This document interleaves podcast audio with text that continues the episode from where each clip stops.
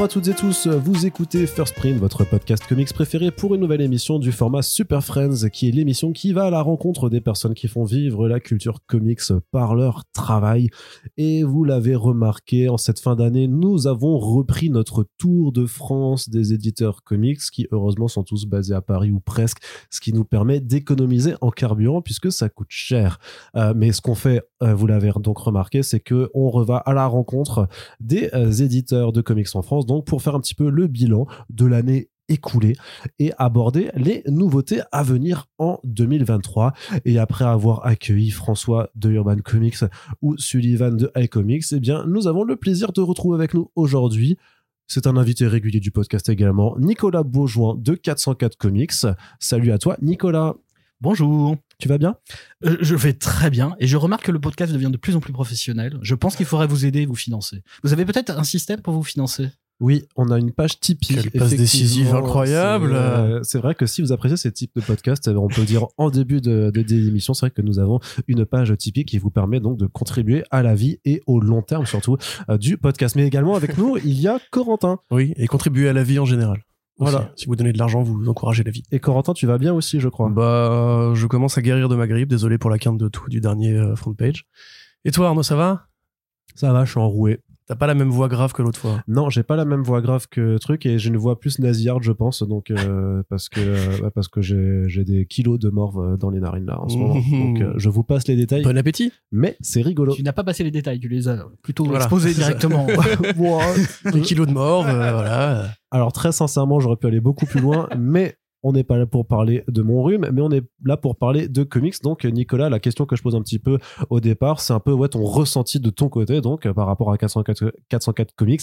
Qu'est-ce que ça a été pour toi 2022 Euh, une, année étrange parce qu'on a eu des super belles surprises et puis d'autres moins. Euh, mais, mais avec ce sentiment que le travail qu'on fait sert à quelque chose. Donc, cas, on a des gens qui, qui, ont envie de découvrir nos livres. Donc, euh, donc euh, c'est super. Quoi. Euh, on, a, on, a eu, on a eu en fait deux, deux super surprises qui étaient le premier tome de We Live et à ma grande surprise, mais pour le coup, dans le bon sens du terme, la- la- la- l'accueil fait à, Everything parce que moi c'était un titre que j'aimais énormément mais je pensais pas qu'il allait très sincèrement je pensais pas qu'il allait atteindre autant de lecteurs et donc c'est c'est une vraie une vraie joie puis c'est aussi l'année où on a commencé bah, nos, nos productions avec euh, c'est c'est la suite de Jonas c'est plein de choses.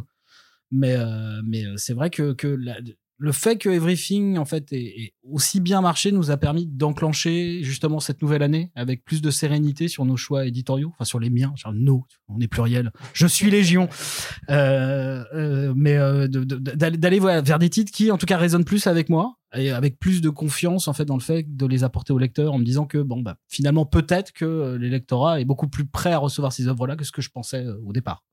Et est-ce que tu, penses que en termes de, de production, enfin les efforts que tu fais aussi sur la, sur la fabrication, puisqu'on le rappelle dans ce podcast, on t'a surnommé le baiser de la fab avec un, petit, un petit copyright. Ouais, T'es le seul éditeur à qui je me permets ce genre de truc, faut que je te l'avoue. Mais, mais voilà, est-ce que tu, tu- est-ce que tu as remarqué peut-être aussi ouais, un, un affect hein, du lectorat quand même sur l'objet livre et sur le soin justement que t'apportes cette assistance Ça veut pas dire que ça fait tout, parce que Everything, ça reste une bonne BD à, à mon sens, euh, au-delà du, du soin que t'apportes là-bas, mais ça fait quand même, ça participe un peu à, au fait que 404 s'est un peu démarqué justement, euh, on va dire, par rapport au reste des éditeurs, ou justement que ça a apporté quelque chose en plus. Est-ce que tu le ressens toi ou pas? Bah, je remarque que les lecteurs remarquent. Je, je, sens qu'en fait cette, euh, cette idée-là circule. Euh, mais quand tu parles d'effort, pour moi, c'est pas un effort, c'est juste que je veux faire en fait. C'est pas, pas comme si je me disais, waouh, il faut absolument faire des fabs de dingue en plus. Non, c'est comme ça que j'envisage mon travail et comme ça que j'envisage de publier les livres. Donc en fait, c'est pas un effort, c'est juste c'est naturel. Donc c'est c'est parce que c'est les livres que je veux faire moi et c'est ceux que je voudrais acheter. Donc euh, c'est pas c'est pas un effort, voilà. C'est mais euh, mais par contre, euh, effectivement, je, les retours qu'on a très souvent font que les gens disent merci, euh, vos titres sont super beaux, ils sont différents et tout. Et bon bah super si c'est la, la, manière avec laquelle les gens nous identifient et en tout cas nous différencient des autres quoi. Mais je dois avouer que, que c'était pas pour être différent, c'était juste pour faire. Donc après, si d'autres nous suivent, super. Enfin, l'idée, c'est qu'en fait, ce- de, de, réinsérer en fait euh, le métier d'éditeur au sein de la, du, de, la BD américaine d'aujourd'hui, euh, c'est en fait d'envisager une œuvre et ensuite de la publier dans un format qui lui convient, euh, qui soit un format en termes de taille ou en termes de, choix de fabrication. Je pense que c'est- juste un retour à un métier de base qui est celui de l'éditeur, mais qui, qui a effectivement quand même tendance à disparaître de toute façon dans toutes les maisons, qu'elles soient euh, littéraires ou autres. Mais c'est- ça qu'on veut nous pousser. Je viens- J'arrête pas de dire nous alors que je suis tout seul. Ouais. C'est terrible. C'est le nous J'ai un euh, vrai problème d'ego, je pense. mais, euh, mais donc voilà, on, on, on fait, bah, parce qu'il y a quand même des équipes, donc euh, voilà, je peux dire on, euh, on, on fait ça juste parce que c'est comme ça qu'on a envie de le faire tous, quoi, je crois. Enfin, c'est c'est comme ça que j'ai présenté le projet, c'est comme ça qu'on m'a validé le projet. Et si les gens y répondent et sont sensibles en tout cas à ça, c'est super. Et ensuite, ce qui est intéressant, c'est bah, que tout le monde s'y mette, euh, voilà, essayer de sortir en fait la BD américaine de son côté juste collection, suite de collection. euh, c'est ça qui m'intéresse moi en tout cas en tant que lecteur. Tu as toujours cette réflexion, euh, un album égale une signature sur la, la reliure, un, un format particulier, un poids particulier aussi. On a vu pour Zombie World qu'il était par exemple assez léger, ce qui nous a un peu surpris d'ailleurs quand on l'a reçu. Enfin, pas forcément négatif, mais tu as toujours ce côté, en fait, un objet, une idée, euh, chaque album a sa vérité et tout. Ouais, ouais, ouais, ouais, non, mais clairement, ouais, ouais, c'est super important pour moi parce que c'est- la façon dont tu prends, je pense, un livre en main, en fait, euh, la façon, le poids qu'il a, la texture qu'il a et tout, va, va définir aussi en grande partie l'aventure que tu vas vivre en le lisant. Donc, euh, donc c'est pour. Après, il y a des gens qui sont pas du tout sensibles, hein, je, je le sais très bien, mais euh, mais je, je, sais pas comment faire autrement moi, parce que j'ai l'impression de pas faire mon boulot en fait. Donc je le fais, mais effectivement, les, les choix de papier euh, qui, qui qui rendent le livre plus léger ou plus lourd et, et compagnie, euh, c'est super important. euh, et, et on va continuer en tout cas. Enfin, l'année prochaine, il y aura encore des, des fabs que même moi j'ai jamais fait en fait. C'est-à-dire que Couverture 3D. non, sans aller sans aller vers le gadget ultime. euh, Si tu veux pas faire une couverture en odorama, euh, alors, je vois pas pour quel livre, mais pourquoi pas. euh, moi je te donne des idées et tout. Je, je, mais je retiens tes idées. Ouais. Me regarde pas avec ces yeux-là, ça me fait très peur. mais euh, non, non, ouais, on a, Flame, on tu a- mets un, on- coup, on- un côté kérosène, tu vois. ça, ça- Ouais. Plus le cramé, l'album plus le cramé. pour le Blue Flame, en fait, une odeur de gaz, tu vois, qui fait peur aux gens, l'impression que tout va péter chez eux. Euh, ouais, là, là, pour le coup, ce serait quand même très très cher en plus pour un gadget vraiment euh, ultime. Donc, euh, donc non, non, mais en tout cas, on a des fabs. Là, là, je j'ai découvert un système de fab que j'ai jamais fait directement, qui s'appelle le cold foil, en fait, qui est le, le foil à froid. euh, et donc là, je vais le faire sur sur The Blue Flame, euh, ce qui fait voilà, ce qui fait que ça fera des effets encore euh, nouveaux. D'accord. Et sur la sortie d'ailleurs de Zombie World que t'as pas évoqué, euh, on sait que c'était un projet un peu euh, important pour toi au niveau personnel. T'es plutôt content de, du lancement des retours? Ah moi je suis content de l'avoir édité. Ouais. Ensuite c'est pas un titre, c'est un titre, euh, c'est du fond de enfin pas du fond de catalogue, mais du back catalogue on va dire parce que c'est pas c'est pas un titre récent, c'est un titre qui peut intéresser que certains types de lecteurs aussi. Genre, on va pas on, on va pas parler à tout le monde avec ce titre-là. Moi je suis super content de d'avoir édité dans cette forme-là parce que c'est la forme que j'ai toujours rêvé d'avoir pour le lire moi. Euh, et donc de l'insérer comme ça dans son grand format avec ce, ce- cet offset euh, super bouffant teinté dans la masse et tout bah, de, de l'intégrer en fait dans l'histoire euh, qui, qui comme une espèce de pierre tu vois qui viendrait faire le lien en fait entre le franco-belge et puis le puis la BD américaine ce qui est ce qui est, ce qui est l'importance de ce titre là pour moi en fait donc Tu euh, non, ramènes. Mignola bientôt ou, euh, Ah, pas moi non non ça c'est pour tirer c'est pour c'est pour tirer Mordet c'est pas Ouais. c'est pas du tout mon, mon histoire une joint venture au pire, tu vois. Et en plus tu vois c'est pareil tu vois Ouais, enfin, vu le nombre de trucs de Mignola Ouais. cachés Delcourt, c'est plus à Delcourt de s'en occuper. euh. Oui Delcourt Soleil parce que je crois qu'il y en a un peu chez non il y a, pas non le, le cycle de l'épée je sais plus chez qui il est euh, Euh, pas- bon, ça doit pas être récent. hein. De quoi? Le cycle de l'épée? c'est chez Soleil bon bah Non, ça me dit rien. c'est un, détail mais pareil tu vois quand, quand j'ai signé le titre euh, je il y a des gens qui ont dit mais pourquoi euh, c'est pas chez Delcourt Euh, bah je, pense qu'en fait Thierry s'en foutait un peu. Enfin très sincèrement hein, euh, pour lui c'était pas un titre important dans l'histoire de de, de de Mignola et en tout cas de ce qu'il faisait avec Hellboy et avec tout l'univers de Hellboy. Donc je pense que ça, ça l'intéressait pas. Je pense que c'est pour ça qu'il y a jamais été. Parce que j'imagine je, je, suis- pas du côté de Dark Horse sur cette histoire mais euh, quand j'ai fait de ma demande, je me suis dit bon bah de toute façon, Carrie, la vendeuse de droit, va appeler euh, Delcourt pour leur dire on a une proposition, est-ce que ça vous intéresse? Enfin, j'espère que ça a été fait en tout cas, parce que je voudrais pas qu'on croit que j'ai voulu euh, faire un enfant dans le dos à Thierry Bordet, c'était pas du tout l'idée. Mais mais en fait. Quand je l'ai fait, je me suis dit, si jamais de façon euh, Delcourt et Thierry Mornay sont au courant et qu'ils veulent le faire, ils le font, c'est très bien. Enfin, tu vois, c'était pas, c'était pas grave. Je me suis juste dit, bah tiens, ce titre-là existe. Si personne veut le faire, moi je veux bien le faire, quoi. Voilà. Donc, euh, content. En tout cas, content, content de l'avoir fait, content, content qu'il il, fait pas, il fait pas, tu vois, 200 ventes par semaine, mais il vit très bien. Tu vois. Et euh, je pense que c'est un titre qui continuera à vivre, tu vois, sur les deux, trois années à venir, quoi. Donc, je suis pas inquiet là-dessus, en tout cas. Et justement, puisqu'on a évoqué quand même la fab juste avant, je veux savoir un peu que- quel impact ça a pu avoir euh, sur tes décisions euh, de, de, fabrication, bah, tout ce concept de la crise des matières premières, des papiers ou des, transports aussi, qui, euh, bah, qui a un impact sur les maisons d'édition, qui a forcément un impact sur toi, même si l'avantage, vu que tu es dans le groupe Editis, c'est que c'est peut-être plus facile d'ajuster justement les, les commandes, puisqu'elles sont faites au sein d'un- grand groupe.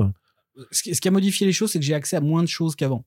Euh, C'est-à-dire que vu, les coûts qu'il y a aujourd'hui, bah, les groupes, euh, les, gros groupes, euh, en fait, achètent maintenant, tu vois, sélectionnent en fait en amont des papiers qu'ils achètent, et donc on a on a moins de, choix en fait. Donc je dois sélectionner moi dans, dans, dans ce qui est ce qui est disponible.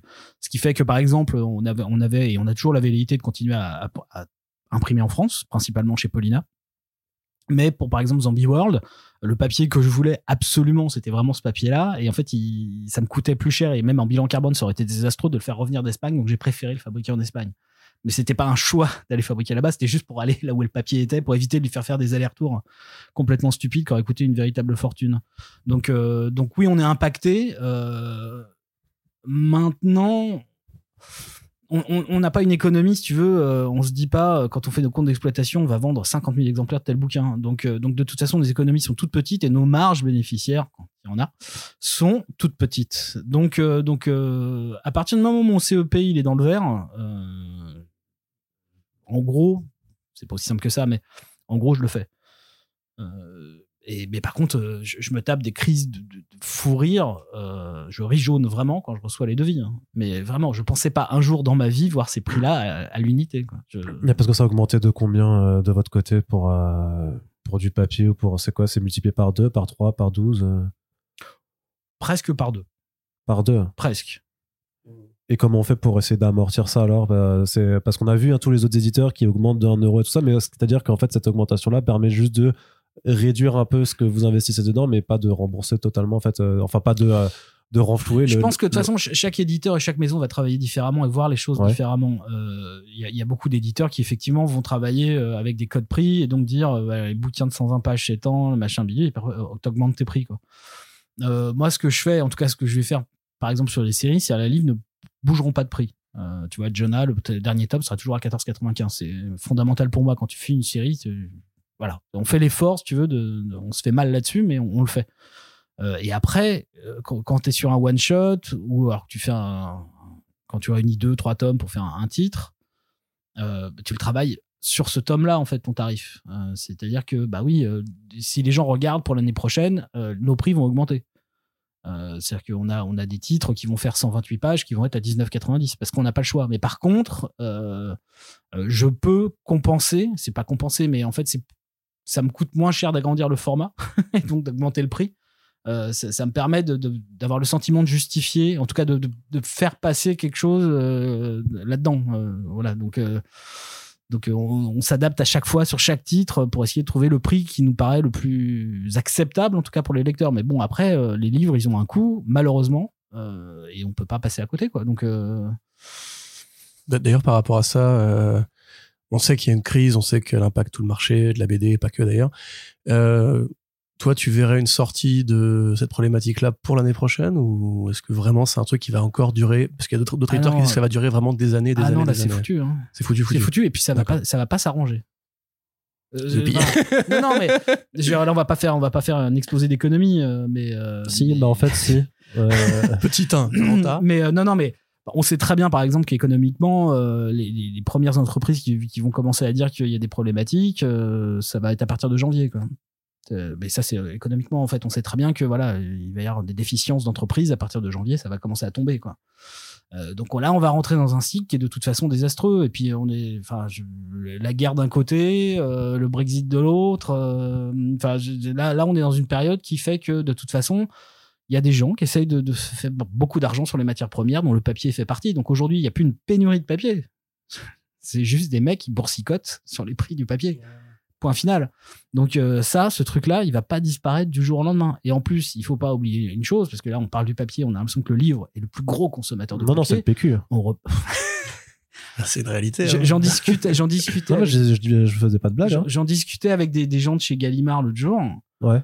Euh, et, euh, et il me disait, on essaye d'avoir le papier qu'on veut et tout. Et en fait, euh, le fabricant chez qui on achète notre papier, il, dit, vous représentez 4% de mes ventes. Quoi. Donc en fait, si tu veux, euh, comment est-ce que tu veux te battre, euh, tu vois, quand, quand tu représentes rien? Donc en fait, euh, Les pouvoirs publics, j'imagine, n'investissent pas du tout le sujet. euh. bah, de toute façon, c'est- c'est pas- l'économie de marché fait que l'État est. Ouais, mais il y a des blocages de prix parfois en cas de pénurie, tu vois. Oui, mais c'est- des papiers qui sont pas fabriqués en France, qui sont fabriqués en Europe, au nord de l'Europe, Ouais. euh, tu- très souvent en fait. euh, donc euh, c'est compliqué et en plus euh, c'est vrai que le, le fait que les- les- le transport est augmenté, euh, t'as as quand même beaucoup de boîtes qui fabriquent notamment tout ce qui est boîte de jeux et compagnie pour la fin de l'année, euh, tu vois tous les trucs que tu trouves chez ton buraliste avec euh, j'ai fait ça en plus, c'est terrible. hein, je me sens sale quand je dis ça. Euh, tu sais, t'a- t'achètes, euh, je sais pas, un, un faux bouquin, et puis t'as t'as deux verres, et puis tu sais, t'achètes ça à grand-mère, tu vois, et puis à tonton, quoi.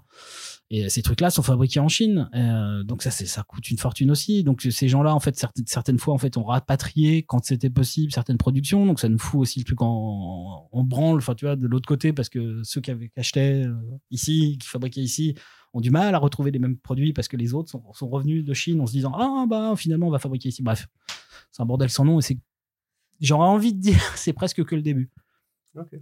Bah, super, merci Bah, merci, Nicolas Beaujon. merci. Bah, du coup, là, moi, ma Allez. question, non, mais ma question dans, dans cette logique même, hein, pour parler un peu de la... Bon, bah, est-ce qu'on va tous crever, Nicolas? Alors ça c'est une certitude. euh, Ouais. Là, je, genre, je, je voudrais pas spoiler que- quoi que ce soit. T'as mais spoilé la vie? je voilà, je, je crois qu'à la fin c'est pas beau. Enfin, Ah. donc il faut plutôt passer notre vie à se préparer à ce moment-là et à laisser les choses en état. D'accord. bon, ben, euh, instant philosophie après économie. Ouais. hein, Le du- roi se meurt, Du, du coup, euh, non, euh, moi j'avais une autre, une autre question à te poser. C'est un peu ton avis, par contre, bah, sur la dynamique du marché, mais pour les comics, parce qu'on te voit aussi souvent, euh, pour ceux qui sont euh, sur les réseaux sociaux, euh, tous les vendredis, c'est le point euh, ronchon, euh, le point ronchon de euh, Nicolas Beaujean qui râle sur euh, sur le GFK en disant que voilà que bah, les que les tendances des, euh, des lecteurs se euh, c'est d'aller surtout vers des trucs à très petit prix et que en fait euh, que sinon le reste n'existe pas. C'était un truc que tu disais déjà un petit- dont on discutait déjà un petit peu l'année dernière, mais t'as du coup euh, sur l'année 2022 euh, ces Ah, tendances pas- sont ça, pas. euh, Ça s'est pas arrangé. hein. Il y a très peu de titres qui sortent du lot qui sont pas ou des licences ou, ou des produits à bas prix quoi. Mais tu crois pas à l'effet de rebond à long terme? Parce que je- bah tu vois toi t'es dit Cantwell par exemple Cantwell il a fait Iron Man euh, chez Marvel Qui est pas édité en France. on pourra si, si, imaginer si, si, si, que c'est dans, c'est dans le Marvel Comics dans le ouais, donc c'est pas édité en France. on pourrait imaginer qu'à terme il y ait des collections à petit prix qui fassent venir du Cantwell ou bon, après que le Bard c'est plus compliqué j'imagine mais Ouais, mais il y a pas de rebond. Très sincèrement, euh, à part euh, un mec qui, je, je sais pas, euh, c'est- c'est- et je lui souhaite, hein, Christopher, de, de faire un titre, euh, son amour, s'il peut exploser, super pour lui, tu vois, je- très bien. Euh, ouais bon déjà mais je suis très dubitatif sur le fait qu'un type qui va lire Iron Man, Namor ou euh, ces trucs qu'il fait sur Thanos vont se dire ah, putain Everything c'est génial.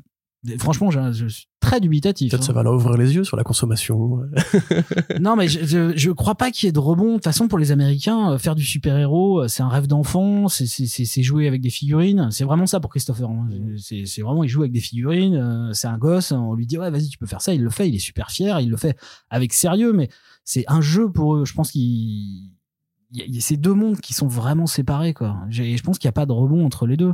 Et euh, c'est vrai que le marché, bah, il est tout petit aujourd'hui sur le comics. Vraiment, je, enfin, je, c'est, enfin, on fait, on fait des, on, fait de l'indie, quoi. On est vraiment l'underground, quoi. La BD américaine, c'est vraiment underground à mort aujourd'hui. Et, euh, c'est vrai que les gens ont tendance à, à- plus le marché se resserre, plus les lecteurs euh, sont un petit groupe fermé. Bah, plus ils sont une espèce de, de- de consommation traditionnelle, quoi. De, euh, bah, on va continuer à acheter euh, nos, nos omnibus et puis, euh, puis pour certains, finir nos collections à petit prix, quoi. Et donc, c'est vrai que faire sortir des choses de ce marché-là, c'est très compliqué, quoi. et un rebond qui viendrait de plutôt de lecteurs franco-belges qui généralement sont justement plus parce qu'il y a, pas un genre dominant comme les super-héros Ah, mais ça, j'y crois beaucoup. Mais après, là, le problème, c'est qu'est-ce que font les libraires avec ça? C'est, enfin, j'ai vu des briefings bien placés à Canal BD par Bah exemple alors, ça, ça, par exemple, c'est un truc qu'on a vécu vraiment. C'est-à-dire qu'on a, on a commencé. les- les- la vie du titre a débuté dans le marché comics pur, c'est-à-dire ce segment-là, avec ces corners-là très particuliers. Et on a bien vu, en fait, sur nos ventes, qu'à un moment donné, les libraires classiques euh, l'ont pris en main. et qu'aujourd'hui, il continue à super bien vendre. Je suis surpris à chaque fois, toutes les semaines, de voir les chiffres.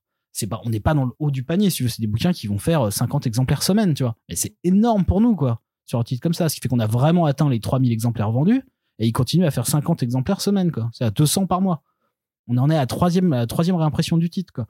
Donc, c'est, là qu'on a bien senti qu'effectivement, un autre lectorat s'en était approprié et si, euh, l'avait euh, pris en main, en tout cas, et que si ce nouveau lectorat était arrivé, c'est parce que les libraires s'étaient dit, oui, celui-là, euh, on on peut le sortir du truc. Cette chose-là ne peut arriver que par les libraires. C'est, pas moi qui vais décider ça. C'est vraiment les libraires, comment ils le vendent. Parce que si jamais tu le fous, comme j'arrête pas de le dire, mais si tu le fous au fond du magasin, dans ton corner comics, entre trois Iron Man, euh, tu vois, deux Doctor Strange et six Batman, les mecs, ils vont pas y aller. Tu vois, c'est. Mais tu penses pas qu'il y a un travail de pédagogie, d'accompagnement? Genre, je pense que par exemple, Culbard, bah, il est très connu pour avoir fait les adaptations de Lovecraft. Par exemple, moi, quand je les ai découverts, notamment Les Montagnes Hallucinées, je me disais, tiens, justement, ça fait très ligne claire, ça fait très franco-belge. Et je pense que c'est un truc que tu pourrais, enfin, que n'importe quel éditeur pourrait en fait dire à un, un libraire, et euh, à savoir, t'es pas obligé de le conseiller aux fans de comics euh, à t-shirt à motif. Tu vois que tu peux essayer de le, de Ah le bah, filer de à toute des façon, gamins, le prochain gamins Salamandre- non, mais bon. Salamandre, je, je, je, je pense pas qu'un lecteur de comics, celui qui est majoritaire sur le, dans le lectorat aujourd'hui, il ira lire Salamandre. hein. C'est pas pour lui, de toute façon. À part s'il est très, très, très ouvert, tu vois. Mais alors là, c'est pas le Pékin moyen qui consomme euh, du super-héros, quoi.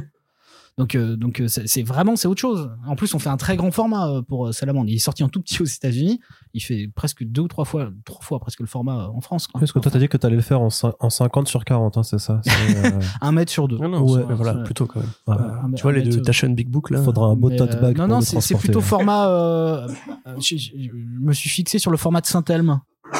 Ah, ok, cool. Voilà, je me suis Ouais. fixé sur ce format-là que je trouvais euh, assez, assez beau et assez agréable en fait, qui, est- qui est ni trop grand ni trop petit, qui, qui s'insère bien, qui justement euh, peut dire aux lecteurs euh, qui sont plus habitués à ces titres-là, bah tiens celui-là il correspond plus à mes habitudes de lecture, ce que font aussi Futuropolis quand ils font Raptor, quand tu vois quand ils Ouais. font d'autres titres et tout, c'est de, de se permettre, tu vois, de, au- à certains titres de voilà d'aller ailleurs, mais il y a une fabrication, tu vois, c'est une toile, une toile Geltex, mais vraiment tissée, tu vois, genre 50-60, tu vois, avec du, du gros, du gros trait. On a, on a, on aura un, un, un embossing sur le, sur la titraille. Donc il a vraiment un côté, voilà. euh, Page vernie avec des feuilles d'or. euh, voilà, non, mais il est, il est, non, mais il est, voilà. Je, je voulais lui donner, voilà, tout, tout- tout- toutes ces chances euh, pour, pour, pour un lecteur qui est beaucoup plus ouvert que, que, que celui qui, oui, effectivement, va acheter, je sais pas moi, tous les trucs à deux balles, tu vois, pour finir ses collections, tu vois, qui est, qui est- moi, moi, ce- cette partie-là, en plus, je la connais pas, elle m'intéresse pas moi, en fait. C'est un truc qu'on évoque d'ailleurs de temps en temps dans les podcasts front page, euh, la fameuse segmentation du marché, où on considère qu'il y aura une sorte de gros noyau qui serait les consommateurs un peu occasionnels qui prendraient les albums à petit prix et majoritairement en super-héros, et la niche dans la niche que seraient les gros passionnés qui eux n'hésiteraient plus à dépenser des, des grosses sommes. On l'a vu, hein, Urban ou Panini maintenant font des collections beaucoup plus chères euh, parce que ils considèrent qu'en fait il existe ce marché de la consommation qui est prêt à payer pour la, la bonne BD américaine. Euh, toi, tu le vois aussi ce côté un peu fragmentation entre deux pôles qui arrivent plus à se parler ou?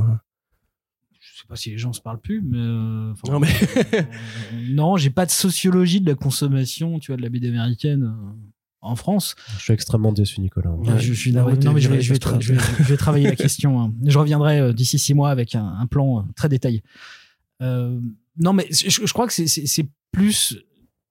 Effectivement, d'un côté, t'as Panini qui, qui font des, des bouquins qui, qui de- à mon sens, ne devraient pas exister, même en termes de fabrication, qui sont des aberrations de fabrication. Euh, parce que c'est- pas fait pour exister ces titres-là. Les reliures n'ont pas été conçus pour ces poids-là.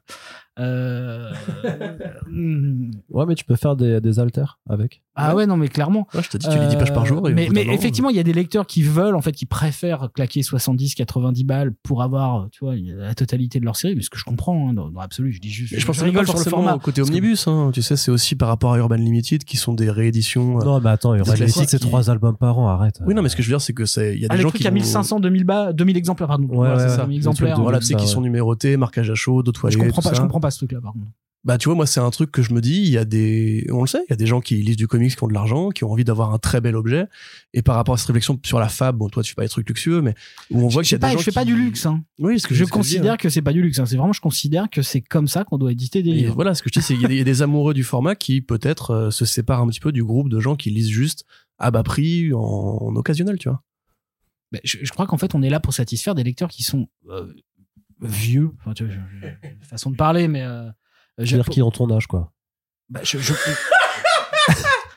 non, mais je, en vais- je je le prendre avec, euh, tu vois, avec euh, détachement. Euh, bah, effectivement, pour claquer, euh, je sais pas, euh, pour, pour dépenser en tout cas 70 ou 90 balles dans des omnibus deux fois ou trois fois par mois, bah ouais, faut avoir un certain train de vie. Donc ça veut dire que c'est sur des gens qui sont installés, euh, tu vois, qui ont une vie, des moyens, euh, tu vois, en tout cas qui choisissent d'investir dans leur passion. euh, et c'est pas, c'est pas un gamin de, de, de, de 13-14 ans, quoi. Non, effectivement. Et, et c'est- ça qui est gênant, c'est qu'en fait là ils sont en train de, de finalement de, de, de, vendre en fait au lectorat qui reste, quoi. tu vois, genre en se disant bah, c'est les seuls qui nous restent, quoi. Donc tu vois c'est l'espèce d'écart effectivement, c'est des trucs à 2 balles et puis des trucs à 100 balles. quoi. Et après entre les deux c'est très compliqué de faire exister des titres, ce qui veut pas dire qu'il n'y a pas de titres qui existent et qui vivent très bien. hein. Euh, cette année euh, euh, les La Star euh, super bien fonctionné, le retour de Saga a très bien fonctionné, donc c'est- possible. Mais après, ces titres-là continuent aussi à exister parce que c'est Urban. Donc Urban ont une image et donc les gens sont rassurés d'y aller. Nous, on les rassure pas du tout. non, bah, surtout quand on te voit, quoi. On Clairement. fait, euh, Ça n'aide pas. au secours. Enfin, là, pour le coup, il- je pense qu'il est plus rassurant, là, dans sa belle tenue. C'est euh, vrai qu'il est venu en costard, le mec. Ah oui, non, là, pour le coup, il nous met à l'amende. hein. Le mec, Non, moi, j'ai un col roulé, ça va. Je... Ouais, c'est moche les cols roulés, donc euh, c'est pas terrible. Arnaud, t'es en jogging, ça. C'est- normal. Mais euh, justement, parce qu'enfin, tu dis ils sont pas rassurés, mais il y avait quand même, enfin, moi, un truc que j'avais bien noté, parce que je regardais de nouveau un peu ce que tu nous avais annoncé pour 2022, et un titre qui était pas prévu à la base, mais qui a été euh, justement mis en route grâce au succès du premier tome, c'était We Live, donc l'ère des Palladions, que tu as rajouté au planning euh, Oui, bah, assez rapidement au final, après le, bah, le succès. euh, C'est toujours flottant en fait. Quand, quand on sort le programme, c'est l'intention. C'est l'intention de départ. C'est aujourd'hui, tu vois, au jour J, en fait, notre programme ressemble à ça. Après, ça veut pas dire qu'on s'adapte pas, parce que à un moment donné, euh, dans l'année, il a aussi été question que Strange Skies of East Berlin, euh, apparition entière de Berlin-Est, sorte en novembre. D'accord, ouais. Et il est repassé, euh, tu vois, euh, À l'année prochaine. l'année prochaine, tu vois. Donc euh, voilà, euh, c'est juste que on s'est dit, il faut sortir We Live parce que euh, il y a un succès sur le premier, on a accès au deuxième, est-ce que ça vaut le coup d'attendre? Et en plus, ça me permettait de les faire venir à Angoulême. Enfin, tu vois, il y avait un espèce d'ensemble de, de- de choses qui faisaient que bah, c'était le moment ou jamais, quoi. Et toi, tu as fait pas mal de tournées, ça c'est cool que, que tu t'as pu accompagner aussi tes bouquins. Euh, le fait bah, que les frères Miranda sont venus, que, mais aussi que tu as pu, euh, même avec la création originale, donc avec Mundius, de, bah, forcément, tu as des auteurs là qui sont à domicile, ou presque, parce qu'ils sont en France en tout cas.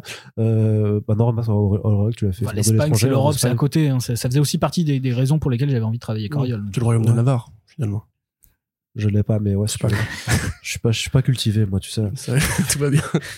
Et ça, je veux dire, est-ce que ça prend du temps ou est-ce que ça c'est relativement faisable euh, dans le sens où t'as pas énormément de titres, donc justement tu peux te permettre d'avoir ces tournées pour accompagner les albums quand ils sortent? De toute façon, c'est aussi. Il y a plein de raisons qui font pour, pour lesquelles euh, on a si peu de titres. En fait, on est le plus petit éditeur, tu vois, au final aujourd'hui.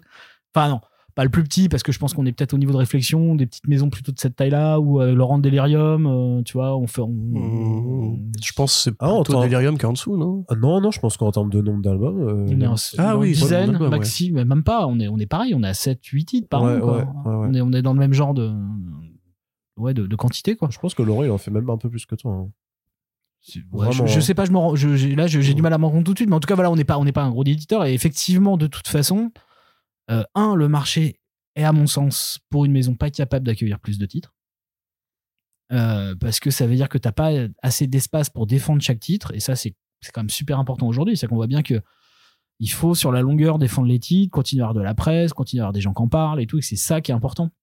Et donc pouvoir faire venir les auteurs euh, à un moment T sur cette période là bah, ça permet de faire vivre le titre encore plus longtemps. Donc ouais on, on, on pourra pas faire plus hein, que, ça. Enfin J'aimerais bien arriver à 10 titres, tu vois, mais il faudrait que le marché, enfin, tu vois, il faudrait vraiment que nos ventes euh, soient beaucoup plus stables sur tous les titres, tu vois, pour pouvoir euh, se dire, OK, on, peut- on peut avancer, les gens nous font confiance, nous suivent plus, et donc, euh, on pourrait y aller, mais aujourd'hui, c'est c'est pas le cas. Moi, je, ouais, Maxi, tu vois, peut-être pour 2023, on sera à 8 si jamais euh, j'arrive à faire tout ce que je veux.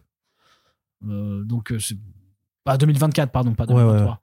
Euh, mais peut-être qu'il y aura des titres qui rajouteront quand même en 2023. Enfin, j'en sais rien, là, en fait, là, c'est- c'est c'est- c'est compliqué, mais en, en tout cas, je- aujourd'hui, vu le marché de l'année dernière, euh, vu tout ce qui sort partout, faire plus de, de 8 titres, ça me paraît, à mon sens, complètement suicidaire aujourd'hui. Et est-ce que c'est un choix ou pas de ne pas avoir fait d'album en souple cette année par rapport à la première année où tu avais La Fleur de la Sorcière, mais c'est là tu t'es concentré vraiment que sur le cartonnet Est-ce qu'il y a Bah là, on a Duns qui sort en début d'année, qui est en souple. Ouais, Dusk, ok, ouais. Mais c'est un très très gros format. On a vraiment, on s'est vraiment inspiré.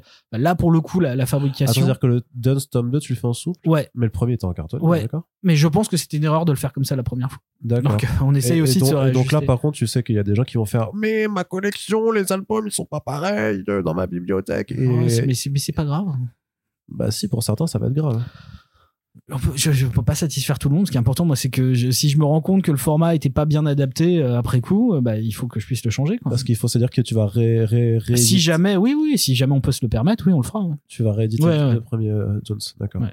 Ouais, parce que je, je- là, je suis content parce que j'ai un format qui est beaucoup plus petit, euh, pas, pas beaucoup plus petit, mais qui est plus petit et qui me permet Tu as dit d'avoir. que tu l'avais publié en manga, c'est ça Parce que tu voulais te lancer là-dedans, en fait. Tu veux faire de Oui, Duns un clairement, manga. ouais, c'est- En webtoon, on a dit. Oui, c'est ça, en Ouais. webtoon. Ah, pe- Peut-être qu'il y aura une adaptation un jour. hein, mais euh, Pour essayer de capter un nouveau lectorat, de sortir toutes tes BD au format donc euh, petit, poche, en noir et blanc et à lecture inversée. C'est ça? Ouais, c'est une bonne stratégie. ouais, et à l'envers. mais euh, non, non, mais je sais pas. je- ça m'a semblé évident au moment où je l'ai remis en page d'avoir plutôt un strip par page. Et donc, euh, je voulais pas le format à l'italienne parce que je pense que là, c'est très compliqué à part. euh, à part des grands trucs genre Peanuts et encore tu, je pense que tu fais pas non plus des chiffres j'ai pas regardé les chiffres der- dernièrement les chiffres de Peanuts mais euh, c'est compliqué donc euh, je pense que quand tu fais vraiment à l'italienne tu, tu, tu vas vers un public vraiment qui savent ce que c'est que le strip Mm. mais en même temps tu t'empêches d'aller toucher un public qui a juste envie de lire et se marrer quoi. Enfin, Ou les fans euh, de Frank Miller. les oh là tu Pardon. des titres bizarres toi c'est très tendancieux à chaque fois Ah, il a hein. vendu beaucoup à l'italienne. lui, Ouais. mais, euh, mais voilà, en tout cas, voilà, on on n'a pas fait cette année parce qu'il n'y a pas de titre qui s'y prêtait. Mais, euh, et, mais là, pour le coup, tu vois, sur le Duns, j'ai hésité jusqu'à la fin à faire cartonner ou souple. Mais le souple me permettait d'avoir un truc que je trouvais, en tout cas, euh, plus agréable. Donc, euh, je suis allé vers le souple. D'accord. Et autre point encore de- sur 2022, c'est qu'il y avait des titres que tu avais annoncés, mais qui ont pris du retard, euh, bah, surtout sur les créations originales. Comment on gère justement euh, ces, ces aléas Parce qu'au final, la créa prend souvent Alors, plus de temps le- qu'escompté ou pas? Alors oui, oui, oui. Puis euh, ça dépend parce que là, euh, là, on parle de Big Under, mais euh, Big Under, le problème, Ouais. c'est que Alex euh, était malade, donc euh, malade et il travaille trop. Donc, donc ça a été compliqué à gérer, mais il devait quand même sortir en octobre. Mais c'est moi, à cause du placement de We Live, qui n'ai pas Ouais. voulu foutre le foutre en face et donc qu'il est décalé à janvier pour pouvoir le sortir pendant Angoulême.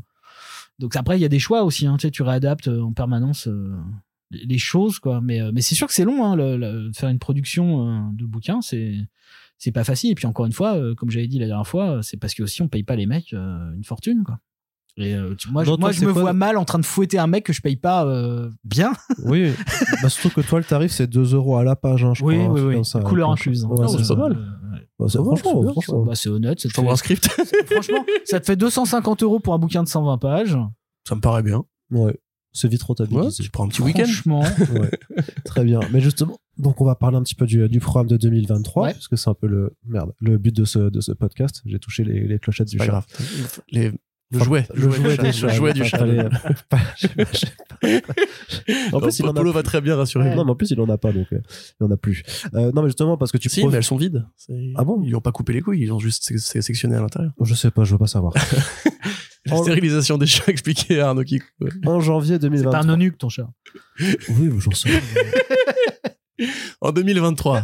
En janvier 2023, justement, tu profites du FIBD à- pour inviter plein de monde parce qu'il y a quand même pas mal, une année qui est en fait très marquée par, par plusieurs sorties dès le début de l'année. En fait, donc on parlait de Duns justement, euh, de, donc de ce tome 2 que tu vas faire en souple. Mm. Euh, et mais aussi, donc il y a effectivement ce fameux Big Under qui est donc votre deuxième création. La première. Euh, Enfin, techniquement, c'est la, deuxième. C'est la première, mais dans, dans l'ordre de parution, Son ce sera vortex temporel. ce sera votre deuxième création originale. Est-ce que tu peux un peu, euh, du coup, nous présenter cette euh, bande dessinée qui est écrite par Virgil Iscan, qui a déjà traduit, je crois, chez toi. Euh, il a traduit partout. Parce Partout. que c'est lui qui a. Enfin, qui a- non, mais je veux dire, chez toi, mais. euh, Ah oui, c'est lui qui a traduit Jonah chez nous. Parce Ouais. qu'il il est, il, est, il est traducteur, il est de multiples choses. Il a été journaliste chez Vice Jeux vidéo. Euh, il, est, il est aussi traducteur de sous-titres. Euh, C'est-à-dire qu'en fait, il réécrit, enfin, il re- retraduit les sous-titres. Là, il vient de refaire Vidéodrome, par exemple. Euh, Ah, il, est, il est spécialiste du cinéma bizarre. C'est-à-dire que je pense qu'il a une chambre chez Metaluna. Il est, enfin, il- ouais, il, il est plein de choses et donc il, il est, il est cristal. Il a, il a traduit quoi? Bah, c'est lui qui a aussi parce que ça quand même faut lui permettre parce que Laurent a publié, mais c'est quand même Virgile qui était quand même là pour tanner pour que Michel Fif arrive en France. Ok. c'est quand même lui qui a été euh, l'arme invisible derrière euh, pour qui, qui, qui faisait du lobbying depuis euh, des années pour ça. Il a aussi traduit euh, Snot Girls. Euh, il, a, il, a, il a fait vraiment beaucoup de choses. Il a aussi traduit euh, les derniers euh, John Byrne. Je suis aussi chez Delirium. Ouais. Euh, enfin, Les X-Men les- Ouais, les Next Men, ouais, les, Ouais. les, les derniers, mais anciens. Euh, donc voilà, il, il est un peu. euh, Multiple casquettes. Ouais, ouais, ouais, il, est- il fait un peu de tout. Et donc, euh, donc écrit par Virgile et Ouais. dessiné par Alex Nieto. Alex Nieto, ouais, donc qui est, qui est, qui est celui qui a, qui qui dessiné, euh, comment s'appelle? Locust, qui est sorti chez Oui, Comics Initiative. fait, ouais. Initiative, euh, qui avait fait aussi un truc qui, qui est sorti en Espagne, un truc pareil en financement, espèce de, de, de pendant espagnol de Comics Initiative en Espagne, Spaceman Project. Il avait fait un truc de de- d'espace dont j'ai oublié le nom là tout de suite. Euh, et, euh, et on a eu euh, pour les couleurs, on a Fabiana Mascolo, qui est, qui est une italienne, qui, qui, entre le moment en fait où on a commencé à travailler sur Big et maintenant elle a explosé. Elle fait, elle fait un milliard de trucs partout. Elle travaille avec Dan Slott, euh, elle a fait euh, du Power Rangers, euh, elle a travaillé aussi pour Berger Comme Books. tous les Italiens. Elle a fait aussi les couleurs de Shifting Earth chez Berger Books. ok, ouais. Ouais, le truc récent, ouais. Ouais, euh, elle a fait, enfin, elle a vraiment, vraiment fait beaucoup de choses depuis depuis qu'on a qu'on a commencé à travailler avec elle. Et euh, donc, euh, Tu l'as connu par Berger. Non, tu non avant Berger, du coup. je, je l'ai connue parce qu'elle avait fait un, alors c'est un truc qui était sorti. Attends, j'essaie de me rappeler du nom. Ouais, Yasmine. Elle avait fait un projet chez Scout Comics qui s'appelait Yasmine sur une sur une, une, une réfugiée, enfin une espèce de survivante de, de la guerre d'Irak, qui, qui était vachement bien. Et elle l'avait dessiné aussi parce qu'elle est aussi dessinatrice en parallèle. Et euh, ouais, donc on a réuni cette espèce d'équipe euh, et puis euh, puis ils nous ont fait Big Under et Big Under. bah, je, je vais encore refaire le pitch, hein, mais on en Yes, avait déjà parlé. Ce que les gens ont oublié depuis le podcast de ça, ça, part- ça part de l'idée que j'avais envie euh, d'avoir un titre euh, un peu young adulte, mais c'est un peu, un peu galvaudé de dire ça. Mais je voulais qu'on, faire un titre sur des jeunes dans le Paris d'aujourd'hui, mais dans un Paris ésotérique plutôt hérité de Tardy et de Hellboy, quoi. Essayer de, et avec, euh, qui, qui- et qui se fracasserait sur un du, peu fan de Mignola. et qui se fracasserait sur du John Hughes. Donc, euh, donc l'idée, c'était vraiment essayer d'avoir une représentation de la jeunesse d'aujourd'hui. Dans, dans cet environnement euh, un peu chair de poule, mais, euh, mais tu sais, ésotérico chelou. Et, mais mais, c'est un Du, titre. du coup, plutôt référent horreur à l'ancienne. euh, Ouais, mais Pulp non, ou- non, vraiment. Enfin, c'est ça qui est drôle, c'est qu'en fait, euh, il se passe qu'il y a, il y a, il y a une, une nana qui a disparu euh, et t'as un groupe de, de, de, de- de copains copines. Enfin, il y a qu'un mec dans l'histoire en plus.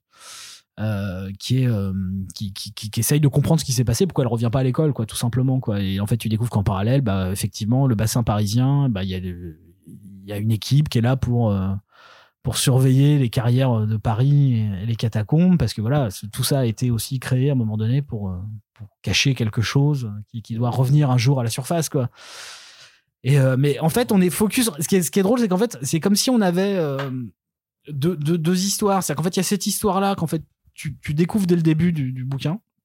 Mais ce qui est important c'est vraiment tout ce qui se passe entre les personnages et entre ce groupe d'ados et avec donc c'est vraiment c'est c'est vraiment plus proche de John Hughes en fait vraiment sur les sur les rapports plutôt humains et euh, très agressifs que peuvent avoir les adolescents d'aujourd'hui entre eux. C'est-à-dire qu'il y y y a- on- l'a fait relire à plein d'ados euh, et en fait ils étaient morts de rire quoi parce qu'en fait on a foutu plein de leur expression dedans en fait c'est très très moderne très vivant Ils quoi. disent wesh wesh. non on n'a pas de wesh wesh euh, mais euh, par contre euh, voilà même les nanas entre elles même la enfin euh, Marie-Paul Noël avait pas forcément compris le truc en fait elles s'appellent frères entre entre elles Bah oui. voilà. Mais c'est un truc voilà c'est on voulait vraiment avoir ce truc voilà très jeune d'aujourd'hui euh, très euh, Ouais, très rentre dedans quoi. Bah ouais, frérot. c'était important pour nous voilà. Donc en fait en plus on a, on a ce groupe euh, qui est un peu hétéroclite quoi. C'est à dire qu'on a on a on a une espèce de métis euh, franco-arabe euh, enfin on a on a la, la, la petite blanche euh, quepon euh, on a on a le le- le- l'asiatique euh, tu vois un peu timide. Enfin c'était drôle en fait. C'est pas des archétypes hein, c'est vraiment juste essayer d'avoir une représentation réelle de ce que peut être un groupe de jeunes d'aujourd'hui et un groupe de losers surtout c'est c'est pas les tu vois c'est pas les winners de l'école quoi c'est plutôt ceux qui font hein. du skate euh, tu vois qui écoutent du punk en même temps de l'autre côté qui jouent aux jeux vidéo et qui voilà des, des jeunes d'aujourd'hui tout à fait Tu classiques veux dire que les losers jouent aux jeux vidéo? Ça veut dire que les losers font du skate? Ça, ça c'est bah, ça, bon, euh, on s'est marré parce que là on a mis des trucs à nous dedans de notre génération. Mais moi j'ai fait du skate beaucoup donc. euh. Ouais, Dans les années 70 Euh, je suis. je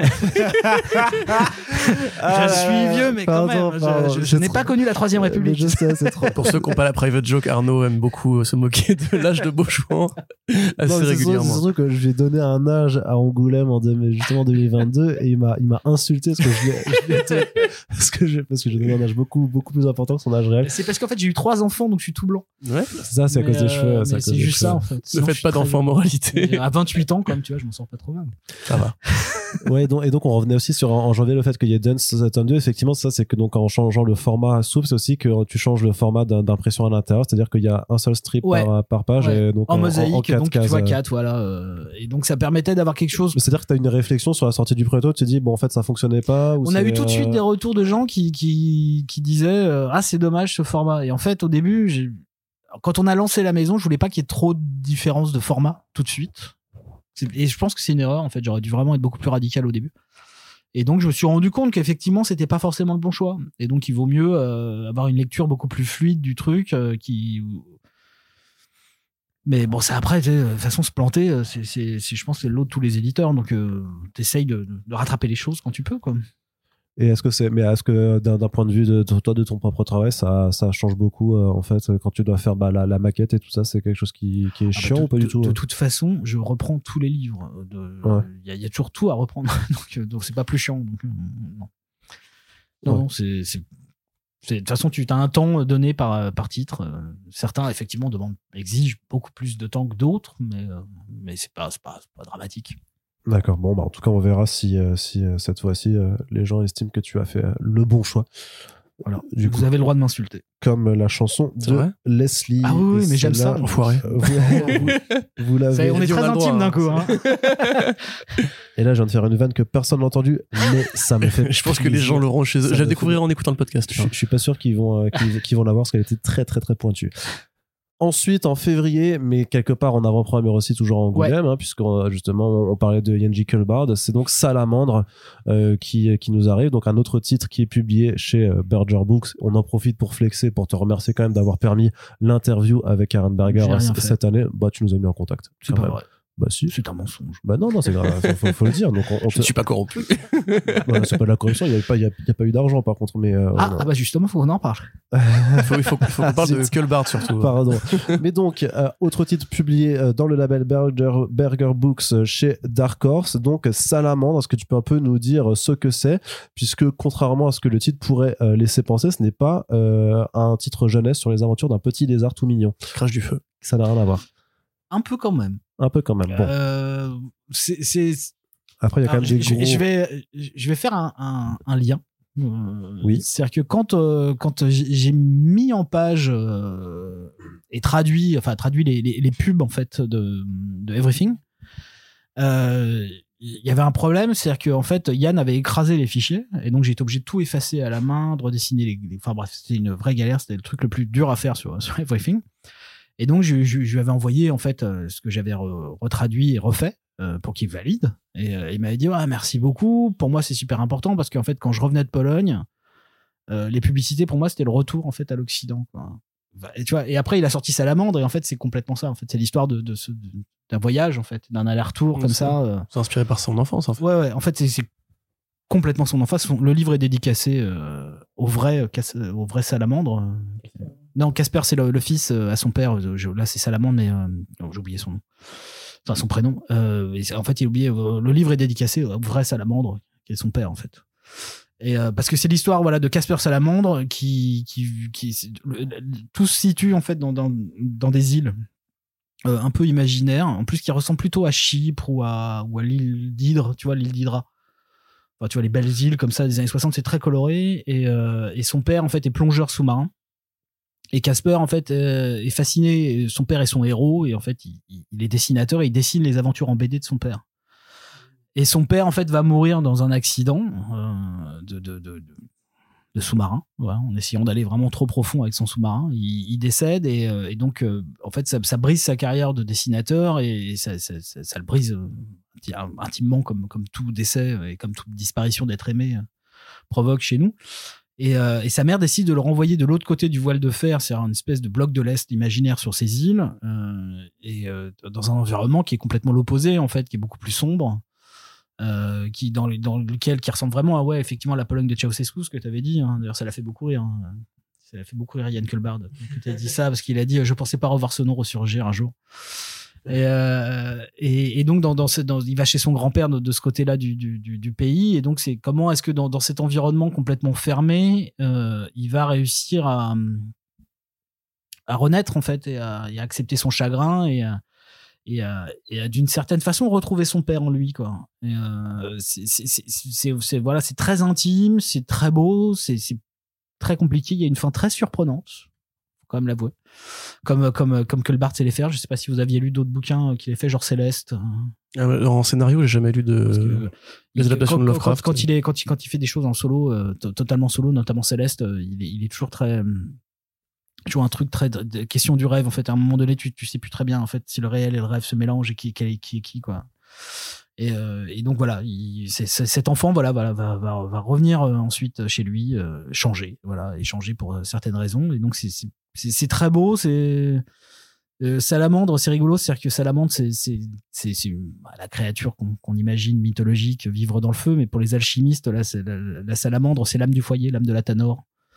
Euh, là, où l'alchimiste en fait fait les choses, c'est-à-dire qu'en fait, euh, tu dois avoir un lien en fait avec la, la salamandre en fait, parce que la salamandre est l'âme du feu en fait. Et si jamais toi t'as pas suffisamment travaillé sur toi, l'alchimiste peut pas réanimer en fait le feu de la salamandre et donc renaître et donc permettre la fusion des métaux. Donc c'est, c'est- je- je- j'en ai pas encore parlé avec lui, je sais pas si c'est dedans, mais moi j'ai vu quand même cette cette partie. Apprenez des choses grâce à Nicolas Beauchemin dans les podcasts sur Sprint. Karen Berger a comparé ça à Tintin. Ouais. Euh, c'est Tintin dans le sens où euh, où où, où, où Elle effectivement disait le côté BD pour enfants avec des allégories bah, politiques pas pour très claires. enfin, un euh. enfant peut le lire. Bien sûr, il y a aucun problème parce qu'il n'y a pas de, de choses, tu vois, horribles dedans. Euh, par contre, euh, il y a il y a il y a une construction, un world building dedans de la part de, de, de, de qui est assez, euh, assez fascinante, que j'avais pas vu au début. C'est à force de le relire, de, revenir dessus, où je vois vraiment comment il a construit ses personnages, euh, comment, comment il leur donne des tics, comment ça revient, comment, enfin, tu vois, c'est, c'est très théâtral, en fait, au final, euh, sa construction du, du récit et des personnages. Mais euh, c'est, Tintin dans le sens où, où tu, tu suis une aventure, c'est-à-dire que tu vas dans un pays pour vivre une aventure, tu vois, mais, mais tu, tu vas pas nécessairement aller fouiller derrière ce qu'il y a derrière ce pays. C'est-à-dire que tu vois, tu restes comme dans une aventure qui circule en fait dans, un environnement et qui permet aux personnages de découvrir des choses. Euh, donc effectivement, on a on a on a ce côté-là, euh, mais euh, mais c'est j'ai envie de dire c'est plus c'est c'est plus vraiment une histoire intime, fantasmée quoi. En tout cas, de- comment est-ce que il, a eu envie ouais de, de rendre hommage à, ce moment-là à sa vie, à son père, à, cette histoire en fait de, ces pays fermés pendant très longtemps euh, euh, et à la révolution nécessaire et pour les pour les sociétés à un moment donné, tu vois, les sociétés ont besoin de révolution et en même temps, tu as aussi besoin de révolution dans l'intime en fait. Donc comment les deux peuvent se rencontrer et, fusionner avec toute une réflexion sur la sur la sur la force et sur l'importance de l'art aussi dans ces dans ces systèmes révolutionnaires. Très bien. Bah, De toute façon, c'est euh, des œuvres qu'on aura euh, plaisir à aller interroger en compagnie Ouais. euh, des, des personnes qui les ont faites. Si tu nous euh, arrives à nous trouver un petit créneau Oui, ça on devrait pouvoir y arriver. quand, quand c'est puisque tous ces auteurs voilà seront pour présents. Y- Yann fera deux dates aussi en plus. hein. Je- Ouais. je- on l'avait Ouais, dit en va- off, mais donc il fera, il fera deux dates je- parce qu'en fait il sera le de mémoire de 28 et le 29 à Angoulême, ça, samedi dimanche à Angoulême, et le 26-27 il sera à, il sera le 26 à Lyon à Comic Zone et le 27 à Album Paris. D'accord, ouais, Et- parce que ça, ce qui, ça qui est cool, c'est que tu, tu profites d'Angoulême pour faire le plein d'invités cette fois-ci. Là, tu, euh, on avait déjà vu euh, que, bah ouais, que t'as envie de jouer le jeu vraiment euh, comme ça. En fait, euh, je t'avoue que c'est, j'ai pas poussé hein, pour qu'on aille à Angoulême. C'est vraiment en interne. On m'a dit ouais, tu veux aller à Angoulême? Je fais ouais. On fait, on fait bon alors on va à Angoulême. Je fais ok, mais on va à Angoulême. Ouais. C'est-à-dire qu'on fait pas les choses. Tu vois, si on y va, on y va. euh, Donc je leur ai dit voilà tout ce qu'on fait quoi. Et c'est passé. Donc euh, Et, euh, juste une précision, il est polonais du coup d'origine. euh, il, est- il est, c'est les deux en fait. un- D'accord, donc du coup c'est plus Jaruzelski que Ceausescu. Je le dis pour les gens qui vivent en Europe. ah oui, c'est, oui, la non, Roumanie Ceausescu. C'est Roumanie Ceausescu et c'est au. Jaruzelski en Pologne. Jar- T'es sûr? Non, c'est Ceausescu en Pologne. Non, Si. attends, je vais vérifier. Débat Alors, historique. Ceausescu Pologne. Ceausescu, les, euh, Pologne. les, les- les gens Roumanie qui, Putain, sont- je- je- Je vais vérifier. Attends, attends, attends. Continue à parler. C'est une Non. leçon de géographie. J'avoue Oh. que même moi, là, c'est- c'est c'est une période. euh, J'étais petit. non, non, c'est Roumanie. Ceausescu. Voilà. Voilà. Vous, vous pourrez le savoir chez vous maintenant. Quelle est la capitale de l'Ouzbékistan, euh, Euh, Nicolas? L'Ouzbékistan. Ouais. Euh, exact. Putain. Apprenez des choses grâce à Nicolas Vauchoin. Alors, euh, ensuite, on avance un petit Si peu. ma meuf entend ça, je vais me faire défoncer. hein. C'est qui? Ma nana, si ma nana entend ce podcast, c'est qu'elle. Ouais. Elle est ouzbek Non, non. tu vois, déjà qu'elle se fout de moi pour ces trucs-là, sur, euh, sur le, tu vois, sur le, réel, tu vois. Elle me dit, mais ça suffit. Mais heureusement, ta nana ne nous écoute pas. Tout est possible. Bien dommage, bien dommage. Mais On lui envoyer, je pense. je disais que Culbar, justement, c'était l'une des deux moitiés euh, de Everything. Euh, donc, justement, l'une de tes euh, bonnes surprises, de, enfin, pas l'une de tes bonnes surprises pour toi en termes d'accueil de, euh, de- et de vente. Et justement, l'autre moitié, il s'appelle Christopher Cantwell. Ouais. Et lui, on va le retrouver également, puisque tu suis tes auteurs. Euh, tu les suis Dans la euh, dans la rue, c'est Ah, je ça les stalk, tu, ouais, la nuit, tu, tu les stalks. Je Et compte. alors, Christopher nous a dit arrête de te mettre à ma fenêtre quand je dors, c'est chiant. Et ça fait peur aux enfants. Bon, donc Et à là, sa tu, femme. Et tu fais, ce que, tu fais ce que tu veux. Mais donc- fait peur quand même. Ah, non, mais t'as- t'as- Je t'as- peux très faire. Ouais, Oui, il je peux faire peur. Il me l'a fait une fois. Moi, je tremble hein, depuis tout à l'heure. Je- Il me l'a fait une fois, tu sais, je suis en train de dormir, j'ouvre les yeux, là, il- Nicolas, il- je fais, qu'est-ce que tu fais là, Nicolas? Il fait, hey, Avec des SP. c'est ça, ouais. tiens, les SP. Il est Il est 2h du matin, Nico, merde. C'est ça, arrête, je t- je t'ai apporté une nouvelle Allez donc, Christopher Cantwell de retour aussi chez 404 en avril, avec euh, au dessin Adam Gorham pour un titre qui s'appelle The Blue Flame. Donc Mm. on a déjà pu annoncer à l'écrit euh, sur comicsblog.fr. Un titre qui nous vient de Vote euh, Comics et que tu fais donc en, en un tome, un tome complet pour donc cette. euh, Comme les Américains. cette, hein, les Américains feront aussi euh, un tome. hein. C'était Ouais. prévu en 10 chapitres, un tome. euh, Ouais, d'accord. Donc en, en un tome, est-ce que tu peux un peu nous dire de, de quoi ça parle c'est très compliqué. Est-ce que c'est un peu le Strange Adventures de, de Christopher non, Cantwell parce que je ne supporte pas Tom King, donc euh, je n'irai pas sur ce terrain-là. Mais si vous êtes fan de Tom King, c'est un peu ça. quand même. Euh, c'est mieux écrit que Tom. Pardon. non, mais dans la thématique. Oh, il est méchant. Bah oui, mais je le laisse être méchant. non, je, non, je- vraiment, je suis pas. je- en fait, je comprends pourquoi ça plaît, mais je ne suis pas amateur de Tom King. Alors, ça, explique- euh, mis à exp- part. Explique-nous ce que c'est sans rapport à Tom King. Hum, c'est l'histoire du procès de l'humanité pour savoir si l'humanité mérite de survivre ou non. Ça, c'est We Live. Euh, The, The Blue, Fl- The Blue Flame, c'est oh, putain, c'est vrai que c'est très compliqué à décrire. Euh, disons qu'on suit un personnage qui s'appelle Sam Brom, Bros- Bromsma- Bromsam, Brosam, Brosam, je, je- Brosam ou Bromsam, je sais jamais. Je vais pas t'aider. Ouais, c'est terrible. C'est Bromsam Euh, Bro- Ah, faut que je te le retrouve. Brosam, parce que je dis. Bromsam des fois, tu vois, je me plante. euh, Oui. Ouais. Euh, qui, qui est euh, en même qui, qui- est en fait un réparateur de chaudière voilà qui est un artisan euh, voilà euh, qui est euh, donc réparateur de chaudière le soir il devient The Blue Flame qui est en fait un super héros enfin un real life super héros un vigilante euh, du du monde réel et, euh, et il va y avoir un drame et, en fait euh, les, frontières en fait entre lui en tant qu'homme et ce personnage fantasmé euh, dans, dans l'espace vont, se, vont se mélanger en fait. Et donc il, il, va devoir en fait dans ce monde fantasmé ou non, on sait pas en fait vraiment en fait. C'est donc défendre l'humanité dans un procès dans, dans l'espace auprès de races extraterrestres dominantes qui euh, éliminent en fait euh, les, races qui considèrent n'ayant pas euh, atteint un niveau suffisant de, culture et de et de, voilà étant néfaste pour pour l'histoire de, la galaxie. Et, euh, et lui de l'autre côté sur la Terre en même temps tout en étant conscient de cette réalité spatiale doit euh, donc euh, survivre à un accident euh, terrible et euh, et, euh, et revivre en fait et re- revenir à la vie de l'autre côté euh, avec euh, avec la, bah, avec la question de comment on survit à un traumatisme comment ces real life super héros est-ce qu'ils étaient vraiment ce qu'ils semblaient être? Est-ce qu'il n'y a pas des, des, des zones d'ombre aussi sur ces personnages qui, qui composent la question super héroïque dans le réel? Euh, il y a sa sœur euh, qui, qui l'accueille, euh, qui, qui est enceinte d'un- homme qui n'est pas accepté dans le pays, enfin dans l'Amérique d'aujourd'hui. Enfin, tout se croise en fait. C'est- très riche. Ça paraît complexe comme ça. enfin, c'est très compliqué à décrire, mais en fait c'est très simple à lire. C'est très étrange quoi. C'est c'est c'est très beau. C'est la, la fin est très très touchante, je trouve. Euh, et en plus, elle est très ouverte. C'est-à-dire qu'on on saura pas tout non plus. Hein. C'est Comme toujours avec Cantwell, il y a dis toujours. pas, euh, dis pas. il y a- non, bah non, je, je dirais pas, mais, euh, mais ce qui est drôle, c'est que ça questionne beaucoup l'Amérique, surtout. C'est moi ce qui m'a plu beaucoup dans ce récit-là, c'est que ça questionne beaucoup l'Amérique d'aujourd'hui. Sur justement son rapport aux super-héros, sur qu'est-ce qu'il représente pour l'Amérique euh, d'aujourd'hui, euh, qu'est-ce que c'est que d'être américain aujourd'hui, euh, rapport au racisme, euh, à la guerre, euh, à la religion.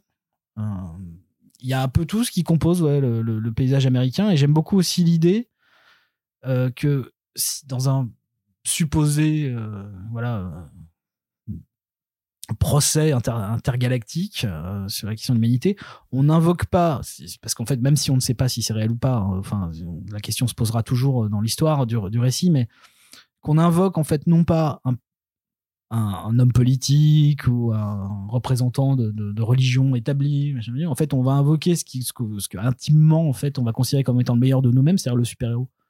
Et qu'en fait, c'est ce super-héros imaginaire qui est invité euh, à, re- à représenter l'humanité au procès. Qu'on essaye de tirer le meilleur de nous-mêmes, et en fait, c'est cette partie-là qui est invitée. Donc, ça veut dire qu'il faut aussi euh, qu'il affronte la réalité de, tout ce qu'est l'humanité euh, derrière. Donc, c'est non, c'est un, gros morceau. C'est un très gros morceau. Mais, euh, mais qui, qui fonctionne pas par. euh, comme euh, Oui, alors, il y a le côté old school super-héros, euh, comme chez Tom King dans Strange Adventure, il y a ce côté-là. Mais le réel est quand même beaucoup plus prégnant que. Oui, bien sûr. que- Moi, je pensais plutôt à la thématique de la santé mentale, qui est un truc qui fédère euh, la biblio de King et de Cantwell, sauf que Cantwell a une approche beaucoup plus incisive et crue par rapport à tout ça. C'est très plus, c'est en plus fait. Mister Miracle, tu vois, que Strange Adventures par rapport au rôle du héros, à sa psyché Adventure, c'est pour le côté euh, super-héros des années 50, parce qu'effectivement, Ouais. il y a un hommage à Rocketeer, il y a un Ah hommage bah, c'est à tout oui, ça. c'est carrément un héros cosmique, euh, le Blue Flame. En... Enfin, Donc, ouais, c'est ouais. un Tom Strange un peu aussi. Random Strange, je me souviens qu'il y a non, non, t'as pareil, tout, t'as tout rip-off ça. Donc, effectivement, il y a, y y y aussi tout. bah, c'est aussi intéressant que ce- ce- c'est que ce soit ces pendants-là du super-héros qui soient invités euh, dans, dans, dans ce récit. Quoi. C'est, c'est pas, c'est pas le super-héros d'aujourd'hui. C'est vraiment l'image, c'est l'espèce d'archétype en fait d'une époque de gloire en fait. C'était encore une fois très cohérent avec She Could Fly ou avec Everything dans. euh, bah, il faut lire les interviews de Cantwell pour comprendre comment lui il aborde déjà la question du réel et comment il met en scène sa, ses propres failles mentales pour euh, créer ses personnages. Mais tu vois en fait que c'est un truc beaucoup plus personnel que d'autres trucs qu'il a pu faire et que bah voilà il y a des personnifications qu'on peut très bien retrouver si on suit sa carrière depuis un petit moment. Il y a même des bouts de ce qu'on a pu voir dans Iron Man justement par rapport à ce côté euh, ne pas assumer d'être un héros dans le monde d'aujourd'hui. Et pareil, je trouve que c'est un- c'est une super BD. On pourra en reparler quand ça sortira en du Ouais, coup, non, mais- c'est, c'est, un, c'est, un, gros morceau de, de, de Cantwell, mais c'est un des gros mor- C'est un peu comme Everything, c'est-à-dire que c'est, c'est les morceaux accessibles de Cantwell. Hein. C'est ça parce que tu C'est-à-dire que She Could Fly, euh, je cherche Ouais. encore un moyen de le publier. Je, Oui, c'est très particulier. ouais. Moi, j'adore, hein, mais c'est vrai que c'est très, très, très complexe, la She Could Fly. C'est vraiment, tu sens qu'il a tout mis dedans. c'est ses traumas, euh, ses, ses- ses angoisses, tout. Et, et donc, t'as un récit qui est très, très euh, dur à appréhender. Et, euh, donc, je, pour l'instant, je sais plus. J'avoue que j'ai pas. je- Mais en tout cas, tu essaies de construire quelque chose autour de Cantwell quand même dans ton catalogue. Alors, euh, ah, bah, j'ai essayé. Là, je pense que c'est fini. mais- pourquoi c'est fini? Euh, parce que euh, on a, on a, il y avait Briard qui sortait. On a, on a perdu l'en- l'enchère sur Briard parce Ouais. que j'ai pas voulu jouer le jeu de l'enchère. Donc, donc, je, je m'en prends qu'à moi. Hein, mais. Mais, mais donc ça veut dire qu'il intéresse d'autres éditeurs maintenant qui, qui, qui ont envie de, de mettre des, des, des sous dessus quoi. D'accord. Donc, euh, donc je ferai ce que je peux. euh. Le, le masque, il a été édité en VF Oui, oui, il est chez Delirium le masque. Ah oui, non, mais je veux Non, mais le masque de Christopher Cantwell. Mais du coup, ils ont toute la licence, j'imagine. Je sais pas. C'est le masque euh, Electioneer euh, qu'il a fait.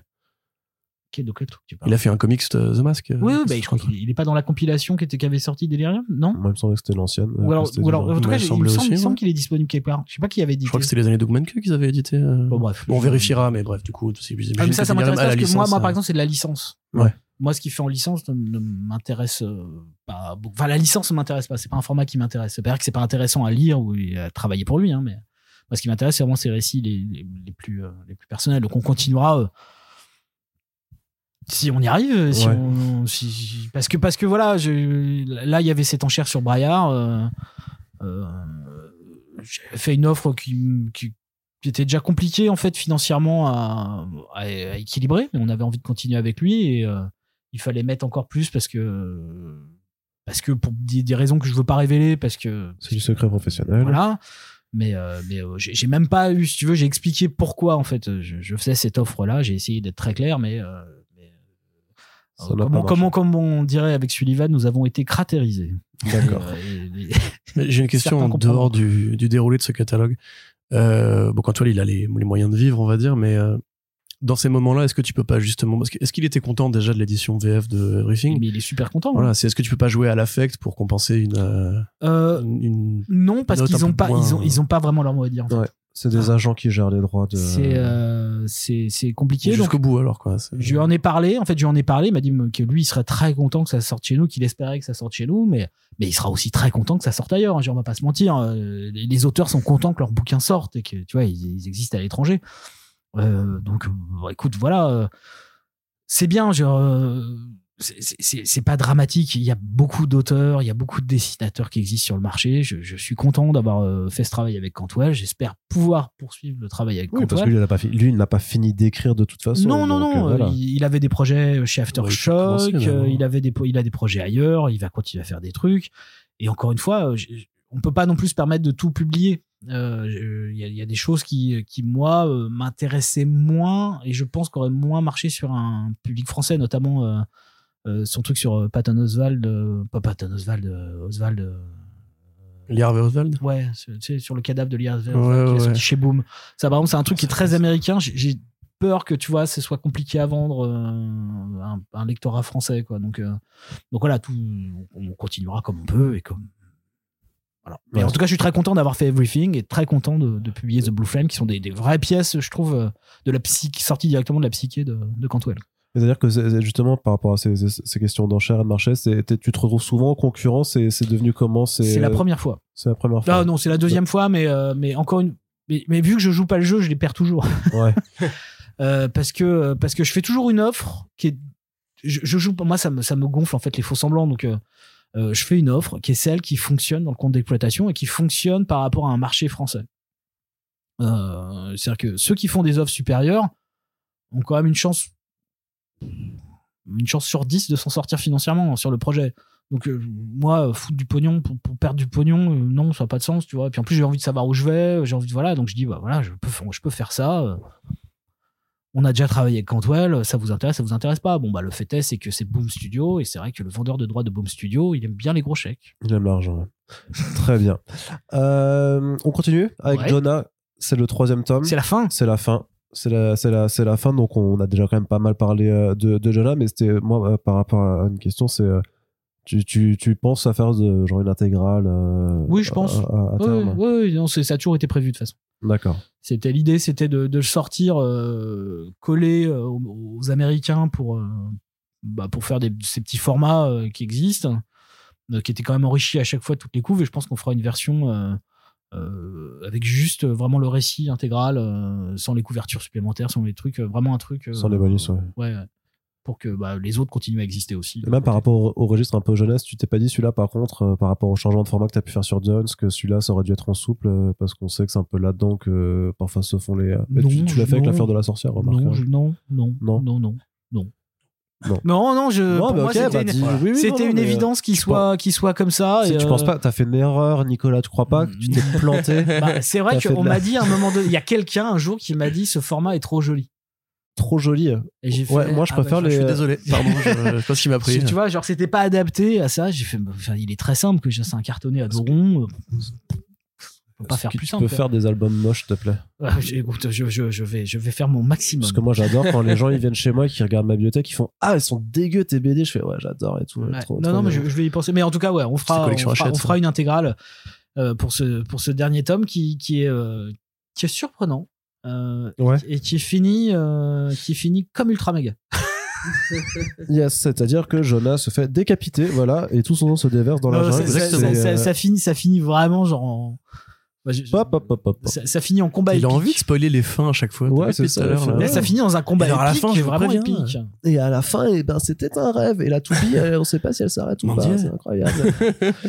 Ensuite, au mois de juin, Oui. parce qu'en fait, t'as une première année qui est très chargée, et on va s'apercevoir qu'une fois passé juin, en fait, euh, il y aura plus qu'une sortie pour la fin d'année. Ouais. C'est parce que tu te réserves. euh, Je voulais qu'on ait que notre création pour la fin de l'année. D'accord, pour lui laisser tout l'espace tout visible. l'espace et on va le bosser comme des dingues. C'est ça, tu vas faire une campagne d'affichage sur la BNF. à côté de, de Dragon Ball et de Kaiju 8. Mais complètement. C'est ce que bien c'est- Mais avant ça, mais avant ça, il y a donc Apparition dans le ciel de Berlin Est, euh, qui est scénarisé par Jeff Loveness, qui est dessiné par Lisandro Esteren, dont on a.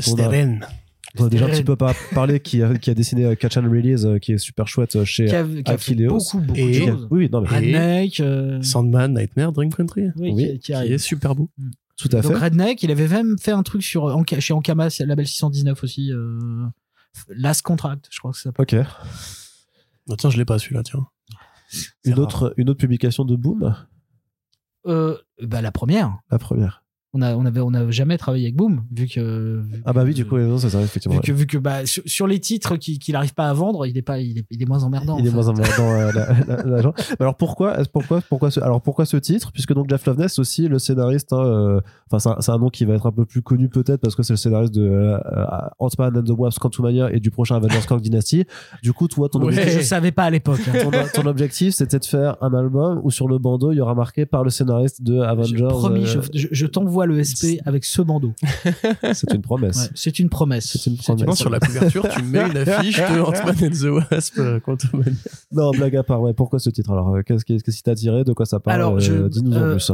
Euh, Jeff Loveness a fait trois BD pour le moment et je suis je suis en fait j'ai été intrigué par la première qui était sortie chez Aftershock qui s'appelait World Readers qui était un truc de SF sur l'histoire d'une nana qui avait un don en fait qui voyageait dans l'espace et qui avait le don en fait d'arriver sur des planètes mortes où les civilisations avaient disparu et en fait de de faire pardon et donc de revenir sur des planètes mortes et donc de faire revenir euh, de bah, en tout cas de découvrir ce qui s'était passé à chaque fois que les civilisations étaient mortes Euh, j'avais trouvé le, le bouquin plutôt pas mal, mais pas, j'étais pas convaincu. Euh, Enfin, pas totalement convaincu. En plus, ça devait être une série, ça s'est arrêté, comme très souvent euh, chez nos amis américains euh, qui, qui sont capables d'arrêter les choses en cours de route.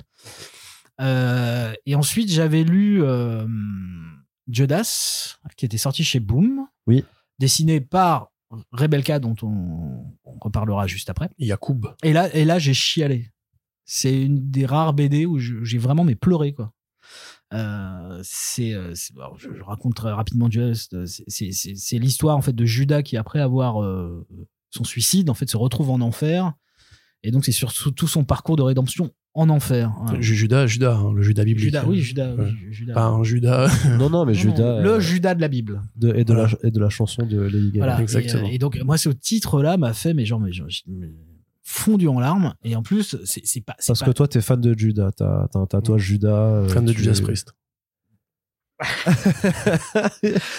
Parlons pas de tatouage biblique Mais en avec. tout euh, cas- Comment faire un podcast avec deux trolls C'est les conseils. ce qui s'est passé, c'est surtout que c'était pas une vision de la Bible classique, Mm. c'est une vision qui appartient au texte de Nag Hammadi, qui s'appelle l'Évangile de Judas et euh, qui est un texte qui est hérétique au Ouais. sens de l'Église catholique, euh, qui a été retrouvé dans, à Nag Hammadi en 45 ou 46. Enfin, les, les dates un peu sont, c'est un peu hein, entre les deux.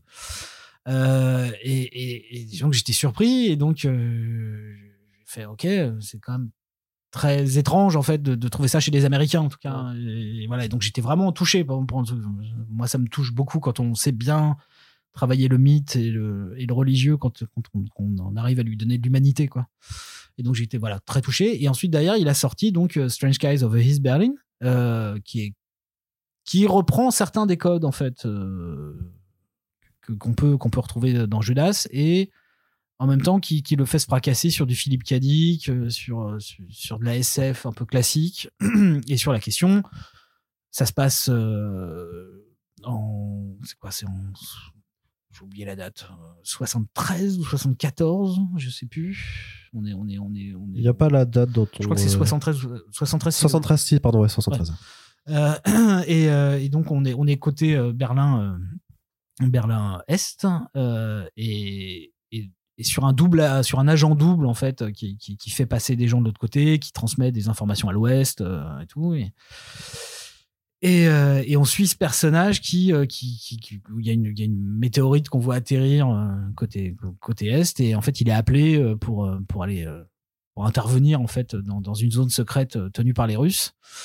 Et, et on va découvrir qu'en fait c'est une entité extraterrestre et et qui, qui a le don en fait de, de mettre à jour la vérité des humains Et donc, quand tu es dans une zone où tout est joué par le mensonge, le double sens et le double jeu, voilà, qu'est-ce que ça veut dire que la vérité et comment est-ce qu'on essaye d'atteindre la rédemption par rapport à ça dans cet environnement? Donc, c'était c'est aussi très touchant et en même temps, c'est un récit de SF. Il y a un côté euh, The Thing. euh, Forteresse Noire, un peu aussi. Ouais, euh, ah oui, oui, ah oui, oula, tu me sors du Michael Mann en plus. Ouais. quoi. Ouais, avec- mais il n'y a pas, il y a pas, Il n'y a, pas, la director's cut, ouais. bah, il n'y a pas de nazis, c'est des Allemands. Euh, on lui demande à Arnaud, il s'y connaît, tu vois. Ça. Il n'a pas envie de répondre. Mais ouais, mais il y a un petit côté mignola, d'ailleurs, moi je trouve. Enfin, l'exécution d'Esteren, pas du tout, mais justement, c'est dans ce mélange entre l'esthétique euh, d'un monde dystopique. Enfin, pas dystopique, Non, c'est- la euh, réalité, c'est ça qui est- on va c'est- dire. c'est euh, C'est ça, Hein c'est un peu uchronique plutôt que dystopie. Non, c'est pas uchronique. Il y a parce pas- y a pas enfin, à- part la créature, réalité. en fait, il n'y a pas de- d'éléments de. de modification de l'histoire. Non, ouais. Non, on ne modifie Ouais. rien de l'histoire en fait. Ça peut, ça a pu se passer en fait. Ah, ok, d'accord. C'est plutôt ça l'idée, mais c'est, euh, j'aime bien aussi, c'est comment est-ce qu'en fait on, ce, genre de jeu en fait sur la vérité dans un environnement qui cesse de vouloir dénicher pas la vérité, mais la vérité qu'on veut. euh, ça permet de mettre à jour des personnages très complexes en fait et je trouve ça fascinant et je trouve qu'il y a des trucs qui sont euh, qui, qui- qui- sur certains personnages où tu commences d'abord tu fais putain lui c'est vraiment le voilà l'archétype du fasciste et puis après tu fais ah merde compliqué. Tu vois donc euh, veut pas que t'excuses en fait les choses mais c'est juste que justement c'est la question de la rédemption toujours derrière toutes ces choses là et donc euh, j'avais craqué sur ce titre à l'époque je savais pas comment le faire et tout puis à un moment donné ça m'est paru en fait juste une évidence et, euh, et moi je considère que Loveness sur ces trois BD, euh, même si elles sont pas toutes euh, égales et qu'elles sont assez différentes, euh, moi je l'ai toujours tout de suite mis dans le panthéon des nouveaux, des nouveaux scénaristes. quoi. Donc, C'est pour ça que quand j'ai appris après derrière qu'il était en train de travailler sur Marvel, je me suis dit bah tiens ça va peut-être faire du bien à Marvel quoi, parce que s'il le laisse travailler, il est quand même très fort quoi. Tu sais, Il a, Ouais. il a- Mais là, on en revient à ce que tu disais, c'est qu'il sépare vraiment ses styles indé et ses styles. Bah, chez Marvel, il a pas non plus euh, fait des énormes euh, trucs incroyables, tu vois. Mm. Par rapport justement à Judas, que j'ai eu la chance de lire aussi, c'est particulier hein, si vous tombez dessus. euh, Et d'ailleurs tu vois pour si vous êtes, êtes croyant, c'est très très Et, particulier. et pour reboucler, en fait, quand, on, quand on a commencé à, travailler sur le titre et qu'on l'a signé, le premier message que je lui ai envoyé à Loveness, je lui ai dit, euh, euh, tu vois, est-ce que tu as lu euh, le codex manichéen et les codex euh, gnostiques quoi? Il m'a fait, ouais, ouais, c'est pour ça que j'ai écrit Judas. J'ai fait, ok, d'accord. Non, c'est pas moi qui me suis planté. C'est-à-dire qu'il a vraiment cette approche-là, qui est celle de Philippe Cadic aussi. Philippe Cadic était, était un de ceux qui a permis, dans les années 70, de, de, de voir réapparaître comme ça dans la pop culture toute cette tradition gnostique avant que Matrix et tout le reste reviennent après derrière. Quoi. D'ailleurs, ce qu'on a oublié de dire sur Skies euh, Visit Berlin, c'est quand même que c'est très très beau aussi.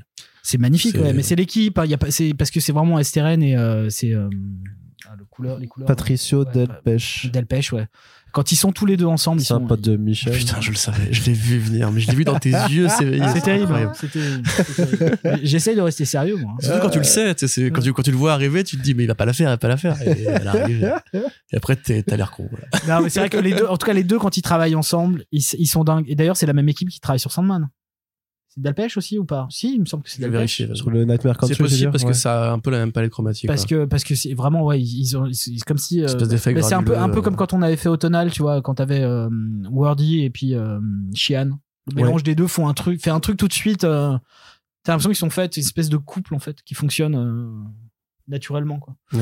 donc oui non mais c'est magnifique et, et par contre le fait que parce qu'en fait on a un projet avec euh, avec Esteren et, euh, bah, et pour l'instant, il est un peu mis en pause parce qu'il est un peu pris par, euh, par Sandman, ce qui est, ce qui est terrible pour nous, mais, euh, mais ça finira par voir le jour quand même. Un, je pro- un projet de créa, tu veux dire pas, ouais. Ouais, cool, stylé.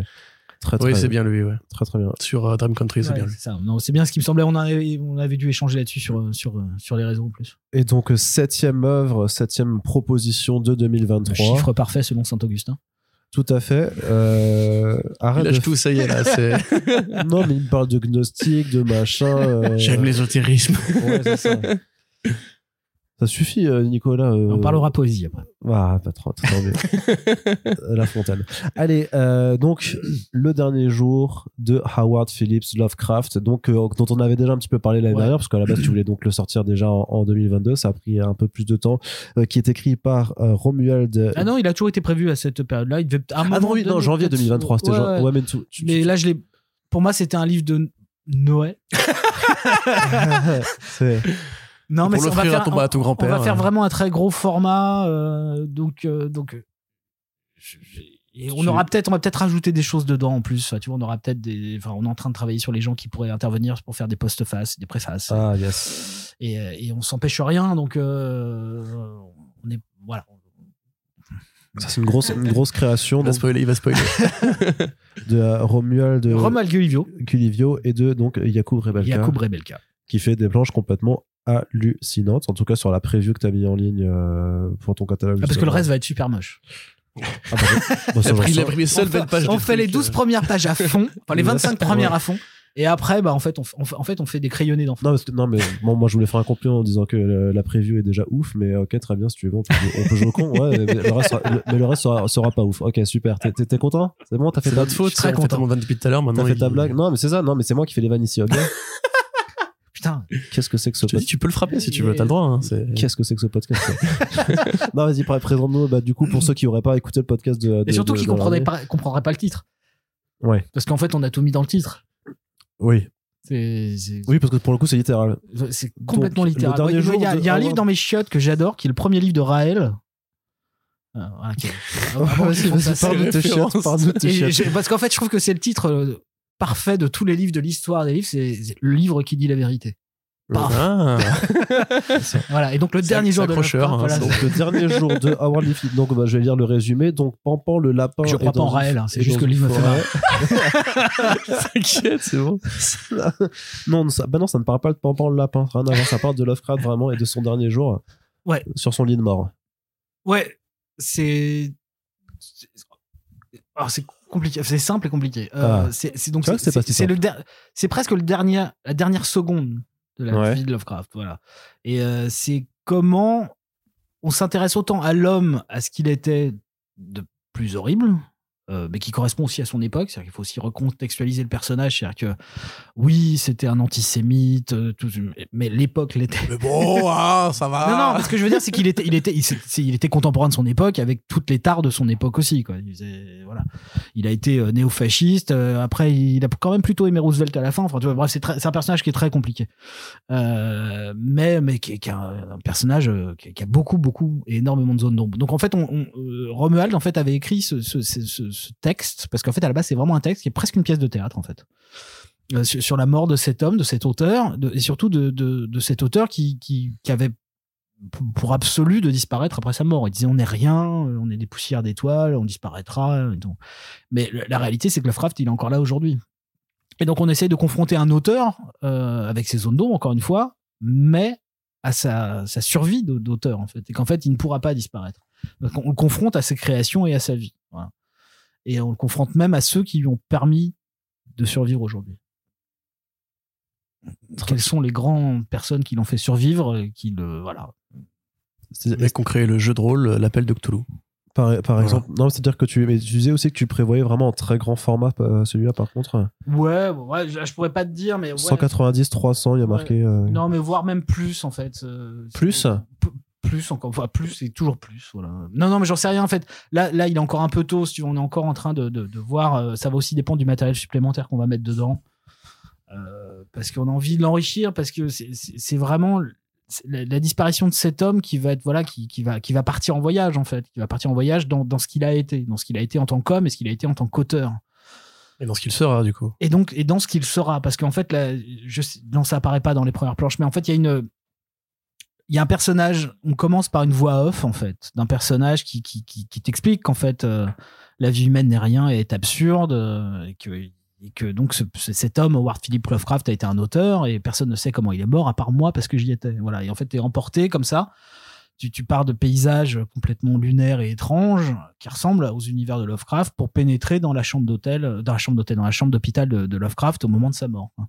Et donc ça commence par des dialogues en fait comme ça euh, d'un homme en fait qui, quand il va rentrer, euh, je, je spoil pas le truc, mais euh, quand il rentre dans l'hôpital et il a son journal dans la poche et c'est le journal, c'est la chute du World Trade Center. C'est-à-dire qu'en fait on essaye, c'est tout un récit comme ça sur sur sur la temporalité, le temps.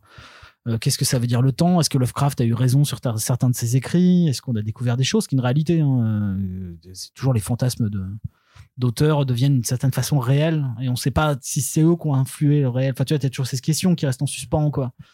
Et, euh, et donc on le confronte comme ça à toute sa vie, euh, et donc, il, ouais, il va être confronté à, même à des, à des, à des, ouais, à des grands auteurs euh, du passé. Tu supervises beaucoup un peu la- l'allure que ça ou tu les laisses faire complètement ok. Très sincèrement, Quel est ton rôle là-dessus? j'ai demandé un changement, qui est une blague.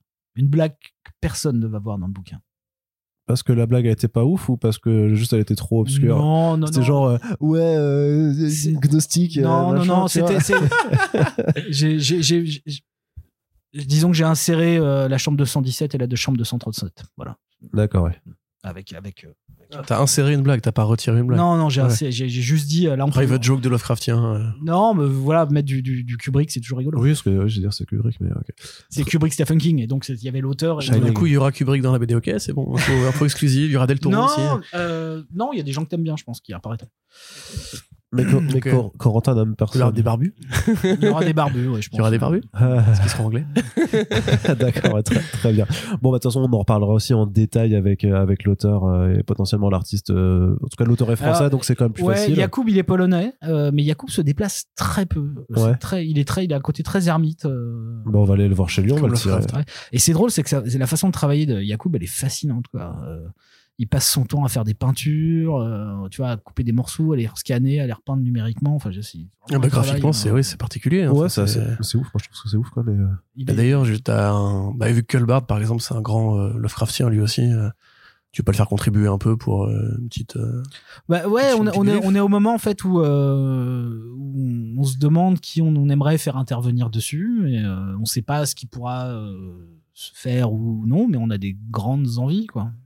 Ouais, c'est comme ça que tu, tu peux accompagner l'album. Enfin, et c'est pour ça aussi, donc, tu, tu disais avant que tu le fais juste une seule sortie, en fait, sur la deuxième euh, moitié de l'année. Bah déjà parce que c'est une période qui est super chargée, tu vois bien. Là, là, Ouais. t'as- bah justement, tu parlais des grands formats, euh, tu vois Urban, euh, tu as, Panini qui va nous balancer plein de trucs.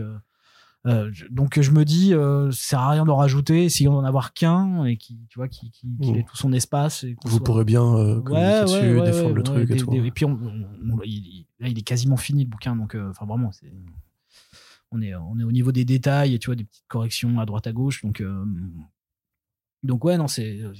Là, là, pour moi, c'est vraiment un, un gros morceau, même pour moi, parce que je, suis- je, je, suis un, je suis un grand dingue de Lovecraft comme Romuald. On, Non. on est, on est pareil, mais, mais plus, encore une fois, nous, on est plus. Vous attendez pas à avoir des tentacules dans le bouquin, quoi. C'est pas du tout cette, euh, cette volonté d'aller vers ça. hein. Euh, Arnaud fait une, Arnaud fait une on est, on est, on est, on est plutôt euh, de- vraiment dans, dans, dans ce que c'est que cet auteur, qu'est-ce qu'il représente euh, de bien, de mal, euh, et surtout la question. Nous, on est, on est plutôt des, intéressés par le littérateur Lovecraft, pas par le, pas par, pas par le, Le mythe, Cthulhu qui apparaît ouais. deux fois dans les bouquins, une fois seulement, même chez Lovecraft. donc, c'est pas ce qui nous intéresse. Moi, la prose de Lovecraft me fascine, son écriture, Ouais. son, son intention, euh, ça, ça me fascine. Moi, euh, la monstruosité, l'horreur de Lovecraft m'intéresse pas du tout. Enfin, c'est pas qu'elle m'intéresse pas, mais elle est, elle est accessoire. Elle vient, elle vient participer à quelque chose d'un autre niveau. Ok, très bien. Eh ben, le mot de la fin, c'est quoi, Nicolas? La fin. Yes, c'est Oui, parfait. effectivement. ouais. Qu'est-ce qu'on qu'est-ce qu'on souhaite qu'est- qu'est-ce qu'on te souhaite pour 2023 Quel quel est ton souhait un petit peu? Comment comment on peut euh, t'aider un peu à Ah, visiblement que accompagner, les Raéliens parce que- dominent le monde. euh, J'ai bien tout compris. Non mais qu'est-ce que tu espères du coup un peu pour cette année? Voilà avec cette approche on voit quand même donc euh, les, les, les suites de séries les nouvelles les nouveautés et donc les, les créations originales c'est de toute façon c'est ta ligne maintenant que tu sens que 404 euh, peut commencer à à voguer un peu sur sur cette ligne Non, euh, on a, c'est, tout, tout- euh, tout est à refaire tout le temps. ouais. Euh, non, non, mais vraiment, genre l'édition. euh, en d'une manière 2024 il y aura des BD de cul ouais trop bien Non, les, les ah, ça jamais avec moi. Pas Ah du bon tout. Non, c'est- je suis Bah navré. euh, Je, je, je, je- suis puceau. Non, non, mais j'aime beaucoup la, la BD érotique, mais par contre, euh, à titre personnel, enfin, il y a des choses que j'aime en tout cas dedans, mais, euh, mais c'est. je- C'est pas ce je- que tu Je suis un faire. garçon plutôt prude, hein, Oui. l'absolu. Euh, Ouais, enfin, sauf pour le sang et des trucs comme ça. Oui, mais même, enfin, il faut toujours que ce soit justifié. La, la sexualité me dérange pas, mais bref, bref là, on va rentrer Oui, dans oui, oui, psychothérapie absurde. Euh, Assis- Allonge-toi sur le divan. euh. il est fait pour ça Mais euh, non, non, je, tout est à refaire. Vraiment, Ouais, l'édition, c'est ouais. c'est vraiment Sisyphe. Hein. Euh, C'est-à-dire que tu prends un bouquin, tu essaies de le monter en haut, puis le prochain, en fait, il te retombe dans la gueule, et tu retombes en bas, et tu remontes le bouquin. C'est un, un travail sans fin. Ce qui est, ce qui est épuisant, on, faut, Ouais. faut pas se mentir, mais, mais ce qui est aussi très excitant, parce que ce qui est, ce qui est excitant, c'est c'est, bah, d'avoir l'impression de faire euh, le bon boulot, enfin, tout- et de, de créer quelque chose, en tout cas créer, j'espère, une attente chez certaines personnes, quoi. Euh, pas chez tout le monde, a priori, euh, mais. Oh, je pense que le bouquin sur Lovecraft, ça va. à mon avis, il y a quand même des fans de, l'autre côté de l'océan qui. Ouais, mais tu vois, j'ai- j'aimerais. Enfin, j'ai- tous les titres méritent pour moi de, de- tu vois, de rencontrer leur, leur, leur public. Genre The Blue Flame, j'ai- j'ai j'ai de grands espoirs que que ça valide euh, effectivement l'écriture de, de, de, de Christopher en, en France, quoi. Et euh, Mm. j'espère que Loveness, les gens vont le découvrir et se dire waouh, c'est un super auteur, quoi. Il a, il a une, façon très particulière d'écrire et découvrir euh, ou redécouvrir le travail de, de STRN. J'espère que tu vois Big Under, les gens vont se dire ah c'est rigolo de travailler comme ça sur les personnages. euh, Et ainsi de suite, tu vois que Duns, les gens vont se dire ah, ok en fait c'est un super dessinateur en plus de faire des blagues débiles, tu vois. Parce que c'est aussi ça, euh, de Jens, c'est aussi un, un dessinateur hors pair. Je veux dire, quand, tu, quand tu- à Angoulême, passez le voir, vous allez voir comment il dessine, c'est fascinant, quoi. Euh, et ainsi de suite. Que, que- en tout cas, j'espère que les gens ont, ont un peu d'appétence et un peu de curiosité, parce que je pense que ce qui manque beaucoup en ce moment, c'est, tu vois, la, capacité, en tout cas, à s'offrir, à se permettre la curiosité. Juste sur euh, la suite de la suite de la suite, euh, t'as déjà des réflexions, des projets, des plans pour. euh, Pour 2024, oui. Ouais. Ouais. Là, là, je, là, en j'ai, créa, en égo, enfin en importation. j'ai des créas en cours, euh, en tout cas des envies qui sont écrites, euh, en tout cas posées, tu vois, pitchées et tout, et justement une avec, avec Lisandro Esteren. En tout cas, il veut absolument la faire. donc, donc, donc on l'attend. Puis, puis effectivement, des achats que j'ai envie de faire. qui- ouais, des trucs, en fait, il y a des titres, euh, voilà, je, j'ai envie d'y aller et je pense qu'on va les signer là, euh, incessamment sous peu. Et puis il y a des gens qui vont revenir aussi encore. Yes. Très bien. Très bien. Bah, écoute, de toute façon, on se, on se retrouvera à ce moment-là pour en parler, pour faire le Euh, de détail. toute façon, on se voit à Euh, Angoulême. Oui, oui, et puis on se verra à Angoulême, puis euh, on aura justement des super friends à faire avec tes auteurs, vu qu'ils seront sur place pour accompagner un petit peu euh, tout ça. Non, juste avec les auteurs, du coup. Pas parce que. Oui, tu sais, je suis toujours là. Tu sais, j'essaie de traîner. Je- Tu sais, un peu comme l'âne de Shrek, tu sais, choisir. Très bien. Bah écoute, merci beaucoup, Nicolas Beaujoin, donc de 404 Comics, euh, qui nous a fait un peu le bilan de l'année, nous a pré- présenté l'année à venir. On vous reparlera bien entendu de ces titres au moment de leur sortie, puisque c'est ce qu'on fait tout simplement avec le podcast First Print. On vous rappelle que si vous appréciez ces émissions, n'hésitez pas à le faire savoir et notamment en partageant les podcasts partout sur vos réseaux sociaux. Si vous êtes libraire aussi, voilà, n'hésitez pas à en parler autour de vous, à transmettre la bonne parole du podcast euh, par tous les moyens possibles. Et euh, Nicolas, on se dit à la prochaine. Merci à toutes Ciao. et tous de nous avoir écoutés et à bientôt pour le prochain podcast. Salut Salut.